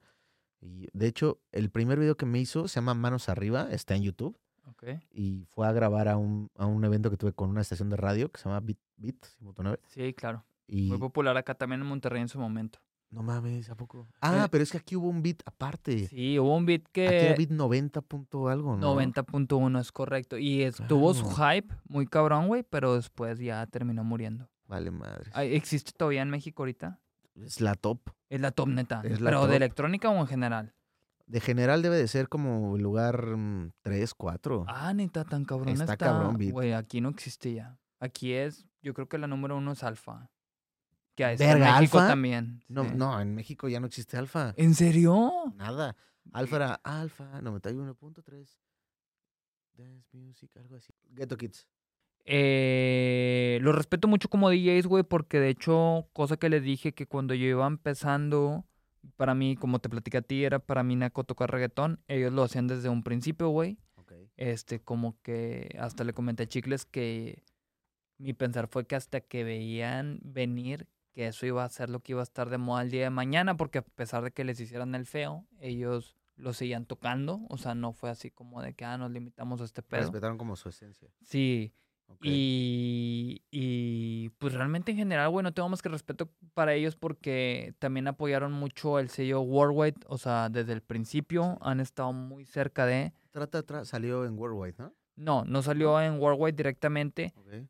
Eh, pero pues sí, digo, en general, o sea, mucho respeto a, a- hacia ellos y los aprecio y los quiero mucho, o sea, por el tipo de personas que son también. ok. ¿Tú? Yo, yo respeto mucho, mucho lo que están haciendo, muy cabrón. Me parece el, el acto en vivo más cabrón que hay ahorita de, de pedo urbano en México. Lo han mejorado cabrón, güey, porque no era así. O sea, Pues ahorita lo hacen muy bien. lo hacen muy bien. Muy sí, bien. sí, definitivo. encanta, me encanta que, que Chell se haya, se haya vuelto parte de los guetos de alguna forma. y la vibra que, que transmiten. Sí, está O cabrón. sea, porque Chile está como, como, como bien loquito, pero jalador, ¿sabes? O No, sea, de sabe lo que hace y ha escrito un chingo de rolas también para Sí. raza detrás de. Es muy bueno el Su, güey. su vibra como, como de, ¿saben qué? Vamos, vamos a enfiestar así. Sí. No mames, me, me encanta. La neta, respeto mucho a los guetos. Mao Moctezuma. me caí bien verga ese vato. Fíjate que yo no sabía. Igual, güey. Es lo que te digo. Me encanta este ejercicio del cotorreo, güey. Porque conozco más a fondo. O sea, qué pedo con la raza. Porque, güey, yo también siendo DJ, este, en su momento veía así como de que, ah, ok, está este güey que se llama Mao Moctezuma, que no tiene mucho que acaba de empezar, pero, güey, está bien relevante y ha tocado en eventos grandes. Está los Ghetto Kids, que también en sus momentos los veía como de que, ah, estos cabrones que son tres vatos, güey, quién sabe qué pedo con ellos. O sea, ya que platico con ellos, que me siento con ellos como contigo, güey, o sea, se me hace bien chido, o sea, entender como que todo el contexto y cómo veían todo. ¿Por qué? Sí, Mao Moctezuma se me hace bien loco el trip. O sea, en el sentido de que me sorprendió mucho cuando me platicó que es fecha que él llega con una USB que pone y que no tiene ningún orden de carpetas, que están todas las canciones así regadas y dice, chingue su madre, a Está ver bien. cómo va yendo la noche. Está bien. Yo hago todo lo contrario. o sea, y no digo que esté mal. ¿Pero de qué? ¿De que tienes organizado? Sí, güey, y, y yo soy muy de bloques, güey, cuando estaba en antro, que ahorita como que digo, ¿por qué eres así? O sea, como que a huevos de que tantito reggaetón, luego tantita electrónica, tantito reggaetón, tantito hip hop, la base es reggaetón. Y este vato le vale ultra mega verga, a lo mejor tú puedes ser así, digo, a ti no te he escuchado, güey. Eh, o Yo, sea, con decirte esto, ni Record Boxes. eh, ah, te mamaste, ya te fuiste más a la verga Yo todavía. Tengo una carpeta que se llama Club 3. Ajá, Ojalá traje mi USB. sí. En mi Club 3, ahí voto todo. No, no, ni tengo Record Box, ni tengo acomodados ni por nombre. Como caiga también la noche. Lo aviento, ni BPM, ni nada, nada, o sea, nada. Lo que es nada, eso exactamente. A mí lo que me llama la atención, güey, es que yo antes de conocer a Mao Moctezuma personalmente, ya había escuchado comentarios de que ese vato toca de la verga, luego ese vato toca bien verga. O sea, los Ok. dos lados, güey, o sea, bien polarizados. Y luego lo conozco Buenas y buenas noches. y él me dice exactamente lo mismo. Me dice, güey, yo tenía, iba a antros y bares en los que iba a tocar y decían que tocaba bien verga. Iba a otros que decían que tocaba de la verga. Y que Lors le comentó, porque se convirtió en su manager, y que Lors le dijo, güey, nunca me había tocado a alguien que dijera que estaba bien chido y que a la vez dijeran que estaba de la verga. Dice, aquí, aquí me da a entender que hay algo interesante, o sea, contigo. Y que... A ver, échalo, échalo. Es que Mao se atreve a hacer cosas. Sí. Eso es lo que hace Mao. eh, su, su estilo, tanto, tanto en cuestión de imagen, Ajá. este pedo que tiene de usar playeras diferentes. Sí, sí, traía una de Luis. Miguel un día que vino aquí, que él mandó a hacer y se me hizo bien cabrón ese pedo. Y dije, verga, güey, qué Me loco. encanta, o me encanta que se preocupe por eso. Yo, eh, justo cuando, cuando entró a la escena, éramos parte de Vago y, y a mí los me dijo, oye, pues hay un, hay un chavo nuevo, me gustaría que, que, pues, que apoyarlo, la madre, ¿no? No sé si por eso que me dijo le tomé tanto cariño, Ajá. pero la neta Mao, o sea, Rox también igual lo conoce, o sea, lo estimo mucho, güey, o sea... es muy buen pedo. A mí me caí bien verga el vato. O sea, me sorprendió. No, no, bueno. no pensé que le DJ girara tanto bueno. la canica hasta que lo conocí, la neta. No, y como DJ es muy bueno. Sí. aparte de, de lo que te digo que se atreve y que tiene, tiene este, este diferenciador, como DJ es muy bueno. Ah, he tenido por ahí experiencias interesantes en la peda, Ajá. pero siempre como que prevalece este pedo de, de güey, me caes cabrón, es que es muy buen pedo el Mau. cabrón, cabrón. Oye, ya, ya, a, a ver, echa un último ¿Qué ya pasó? para terminar. Iba a agarrar mi vaso. Es que te vi viendo ahí el celular. ¿Tú cómo vas, Israel? Yo voy bien, pero. Pero ya. A ver, eh, No, el tiempo vale madre, digo. ¿Qué horas son? Ya son las 3 y la. Son las 3 de la mañana y aquí estamos. tiempo volando se va. Definitivamente. El tiempo volando. Charlie. Se va. Todo tarde, güey. A ver, tú, sé que, bueno, lo que percibo, ay, perdón, lo que percibo de ti Ajá. es que no me conocías tanto No, definitivamente no. antes, antes de, evidentemente. No te puedo preguntar qué opinas de mí porque no me conocías, pero Pues no, lo poco Me puedo que dar ahora, una idea. lo poco de ahora, ¿qué es? O sea, ¿qué te puedo decir, güey? Pues es que ya había escuchado como que algo de ti cuando empecé a, a, a saber quién carajos era Vesno. Y yo te ubicaba como un DJ. mm, es que no sé si sea lo correcto, güey, pero como que tipo tribal o algo así. O sea, sí, circuitero, ándale, de, de ese mundo de Tony Dark Eyes, de Joe Parra Okay. te tenía encasillado en ese mundo. Que, por ejemplo, ¿tú tenías buena relación o tienes buena relación con esos güeyes? Claro, güey. O Sí. sea, ¿Con ellos empezaste? ¿O no? mm, Como que en ese círculo, por así decirlo. No, en realidad ¿No? yo, yo nunca toqué circuit como, Ok, ok, como DJ, como tal. pero la canción que, que saqué, que les conté hace rato, la de Mi Amor, Ajá. fue, de hecho es un clásico en el mundo circuit. Fue un vergazo. Ok, entonces Vergazo fue... de que tiene millones de reproducciones en YouTube. Es que entonces fue de ese pedo, güey, que yo te tenía presente, porque yo sí tenía muy presente a Tony Dark Eyes, pero yo a ellos, a Tony Eyes y Joe Parra específicamente, los hice en el universo de DJ cuando yo entré a un concurso de Corona que se llamaba Movida Corona. Que ganó To- Tony. Tony Dark sí. Eyes, yo, yo pasé semifinales, güey. No este, yo fui a. San Luis Potosí y estuve a nada de ganar esa y no pasé a la final. Este, pero conocí a gente muy chida. Y, y me acuerdo que en las votaciones estaba el Tony Dark Eyes bien pegado conmigo y otro vato y la verga. Me acuerdo el Joe Parra bien presente. Oye, Y, me los- acuerdo que en ese entonces dos- supe de ti. Y los dos son unos pinches talentazos. Sí, cabrón. Yo voy a sacar ah, Antier, o no, sí, Antier, anuncié que voy a sacar una canción con Tony, con Chela. Rivas, como recordando lo que pasó hace 10 años con de la onda Circuit, En serio. adelantándonos, según yo, porque ahorita viene todo bien cabrón otra vez, con pedo aleteo y guaracha, Ok. va a retomarse el cabrón, cabrón. Ok, ok, ok. Vamos a sacar algo. Y Joe me parece, puta, güey, o sea, es un gran productor, es una verga. Ajá. Creo que no ha tenido el reconocimiento que merece, pero de entrada fue el primer mexicano que firmó con Juan Magán la de. ¿Ubicas la de Are you fucking ready? No, fíjate. Bueno, fue el primer mexicano que salió ahí. Fue ¿En serio? esa canción. eh, muy bueno, pero no Ok. tiene el reconocimiento que merece. Ok, ok. Fíjate, yo tenía la duda.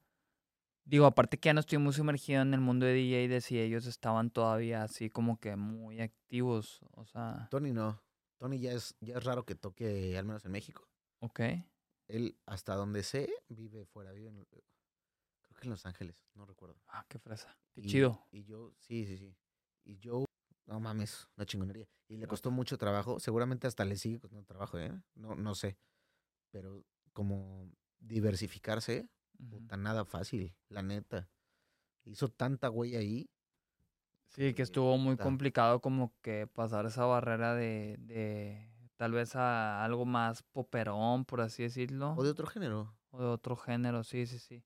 Sí, pero yo sí los tenía muy presentes en el mundo de la electrónica que ya no, ya no escuché tan tanto de, de, de ellos dos. Fíjate que yo termino mirando mucho eso. Pero bueno, retomando la pregunta original, o sea, yo como que en esa misma rachita supe de ti, no te seguí mucho hasta después que ya llegaste a sacar algo acá en Worldwide. Ya fue cuando te tuve más presente y después ya cuando también tuvimos ese primer cotorreo, me acuerdo que me pasaste tu press kit y La, que vi... la, la primera de World fue, fue juntos, ¿no? Sí, bueno, no, no, entonces fue antes el cotorreo que nosotros tuvimos, güey. O Sí, sea, antes de juntos, sí. Y O que sea, hasta ahí me, me, me más bien. presente, la verdad, No sí. Te tuve más presente hasta ahí y fue cuando vi todos como que tus logros, o sea, de que como DJ, todo el support que tienes, dije, ¿qué pedo que no sabía de este vato? O sea, y tiene un chingo de respaldo en este mundo de la música electrónica, ¿sacas? ¿Ya viste cómo le cago a Monterrey? Sí, está ¿Qué raro. O sea, digo, no que me cagaras a mí, pero yo no sabía de ti, pues realmente, ¿sacas? Sí. O sea, sí, sí, sí está. Pues está loco, güey. A ver, por ejemplo, ¿tú supiste algo de mí? O sea, antes, o sea, hace mucho tiempo, no estoy seguro. O sea, porque yo no había sacado música, güey. No, lo que te conté. Sí. O sea, como, cual. como, como productor tal cual, Ajá. fue la de, la de Mi Amor. Que de hecho me dio mucha curiosidad que se llamara Ajá. Mi Amor. Y por eso Igual así que la tuya. que- Pero, güey, esa fue como, esa fue mi última canción, güey, original. Porque tuve otras tres No antes. seas mamón Israel. Te lo juro, güey. Güey, pues tiene un año esa canción, ¿no? Mm, Como dos a lo mucho. No mames, pues ya sacó. Yo saqué la primera, güey, es que, o sea, sin ser mamón, yo ya no estoy así como que en el trip Ok. artista sacado, o sea, como que estar atrás. tengo, güey, sí, tengo, tengo varios, güey, que la neta ya hasta las tengo ya a la disposición de la raza para que se acomode con alguien y que salgan bajo su nombre, que por mí no hay cero trip, Ok, pero antes no lo veía así, güey. O sea, mi, mi primera canción original fue en el 2017, una que se llama Flame. O sea, a lo, a lo que voy para que veas, o sea, como que, que yo saqué, en mi opinión, como que tarde, que, que no considero que sea tarde, porque a lo mejor en una semana saco un putazo, güey, puede pasar algo más, me, me Claro. explico. Pero encontré sentirme más cómodo en, en ya no tener como que esa lucha ¿Presión? de querer figurar como artista con mi proyecto de Israel Torres, que pues Ok. era así tal cual mi nombre. Y lo dejé atrás y me siento mucho más cómodo así. No descarto que el día de mañana a lo mejor me pase algo de que, oh, verga, güey, quiero sacar más música o algo Y a así. fin de cuentas, una canción, justo eso me dijo Luke. Una vez que yo estaba bien bajoneado y así, que dije, no mames, pues es que no, no logro sacar nada y así. Me dijo, ves, no tienes que saber que entre tú, chécate lo que te voy a decir, güey. A ver, Entre tú y Martin Garrix hay solo una canción. de Canción. diferencia. Animals. Me mandó a la verga eso. ¿Por Sí. qué? Porque dije, verga, sí es cierto. O sea, mañana, literal Israel, puedo sacar una canción mañana, pero esa canción, de alguna forma, Por algo que ni sabes, o sea, se hace- sí, güey, yo sí tengo muy presente eso. y esa canción te cambia la vida. Sí, de más que definitivamente. O sea, más que de acuerdo, más bien. O sea, sí estoy muy consciente de ese trip, pero. O sea, yo en mi caso, en lo personal, sí decidí hacerme un lado y preferí mejor estar como que detrás de. Pero bueno, digo, yo creo que ahorita ya platicamos chido de un vergo. Ya para darle fin. Este, ahora sí la pregunta a la que iba hace como dos horas. Consejo para algún DJ emergente, alguien que se quiera dedicar al medio de la música, güey. ¿Qué consejo le darías tú? Mm, pues que saque canciones originales, o sea, diferentes, pues. Más que originales, diferentes. Que se atreva a hacer algo diferente. o diferente, que realmente suene diferente a lo que absolutamente esté sonando aquí, o que agarre algo súper viejo Y O- lo transforme o- a algo chido nuevo. o algo súper... Es más, puede ser algo noventas o algo dos miles si quieres, pero que agarre algo que la gente no se acuerda y que lo, lo haga en una nueva versión. Ok, de Yo creo acuerdo. que con eso. ¿Por qué? Porque si sacas ahorita algo diferente o que provoque ese, ese, esa nostalgia, creo que la gente va a voltearlo a ver bien, cabrón. Sí, claro. De acuerdo. Ese sería mi consejo. Pues ves, ¿no? Muchísimas gracias. Estuvo muy padre este cotorreo. Este, aquí con, con la primera vez con alcohol de por medio. pero fluyó muy padre. Uy, que se acabó la botella. Sí, ya sé, güey. Así que, que pues espero tenerte próximamente aquí para algún otro cotorreo futuro, que estoy seguro que sí, ahí con más anécdotas y pues nuevamente muchas gracias, estamos cotorreando. Al contrario, gracias. Gracias por la paciencia también. no, hombre, no, yo encantado de tener estas conversaciones. A la gente que estuvo escuchando, que se quedó aquí hasta el final, pues muchas gracias por haber estado aquí, porque el video nada más dio para dos horas y media, y aquí en el audio ya... ¿Qué? Pues ¿cuánto dura el audio? O sea, el audio yo creo que va a durar como unas tres horas, güey, la verdad. Tres horas y media lo mucho. sí. Nos vemos. Muchas gracias a Nos todos. vemos, Gracias. Sobres.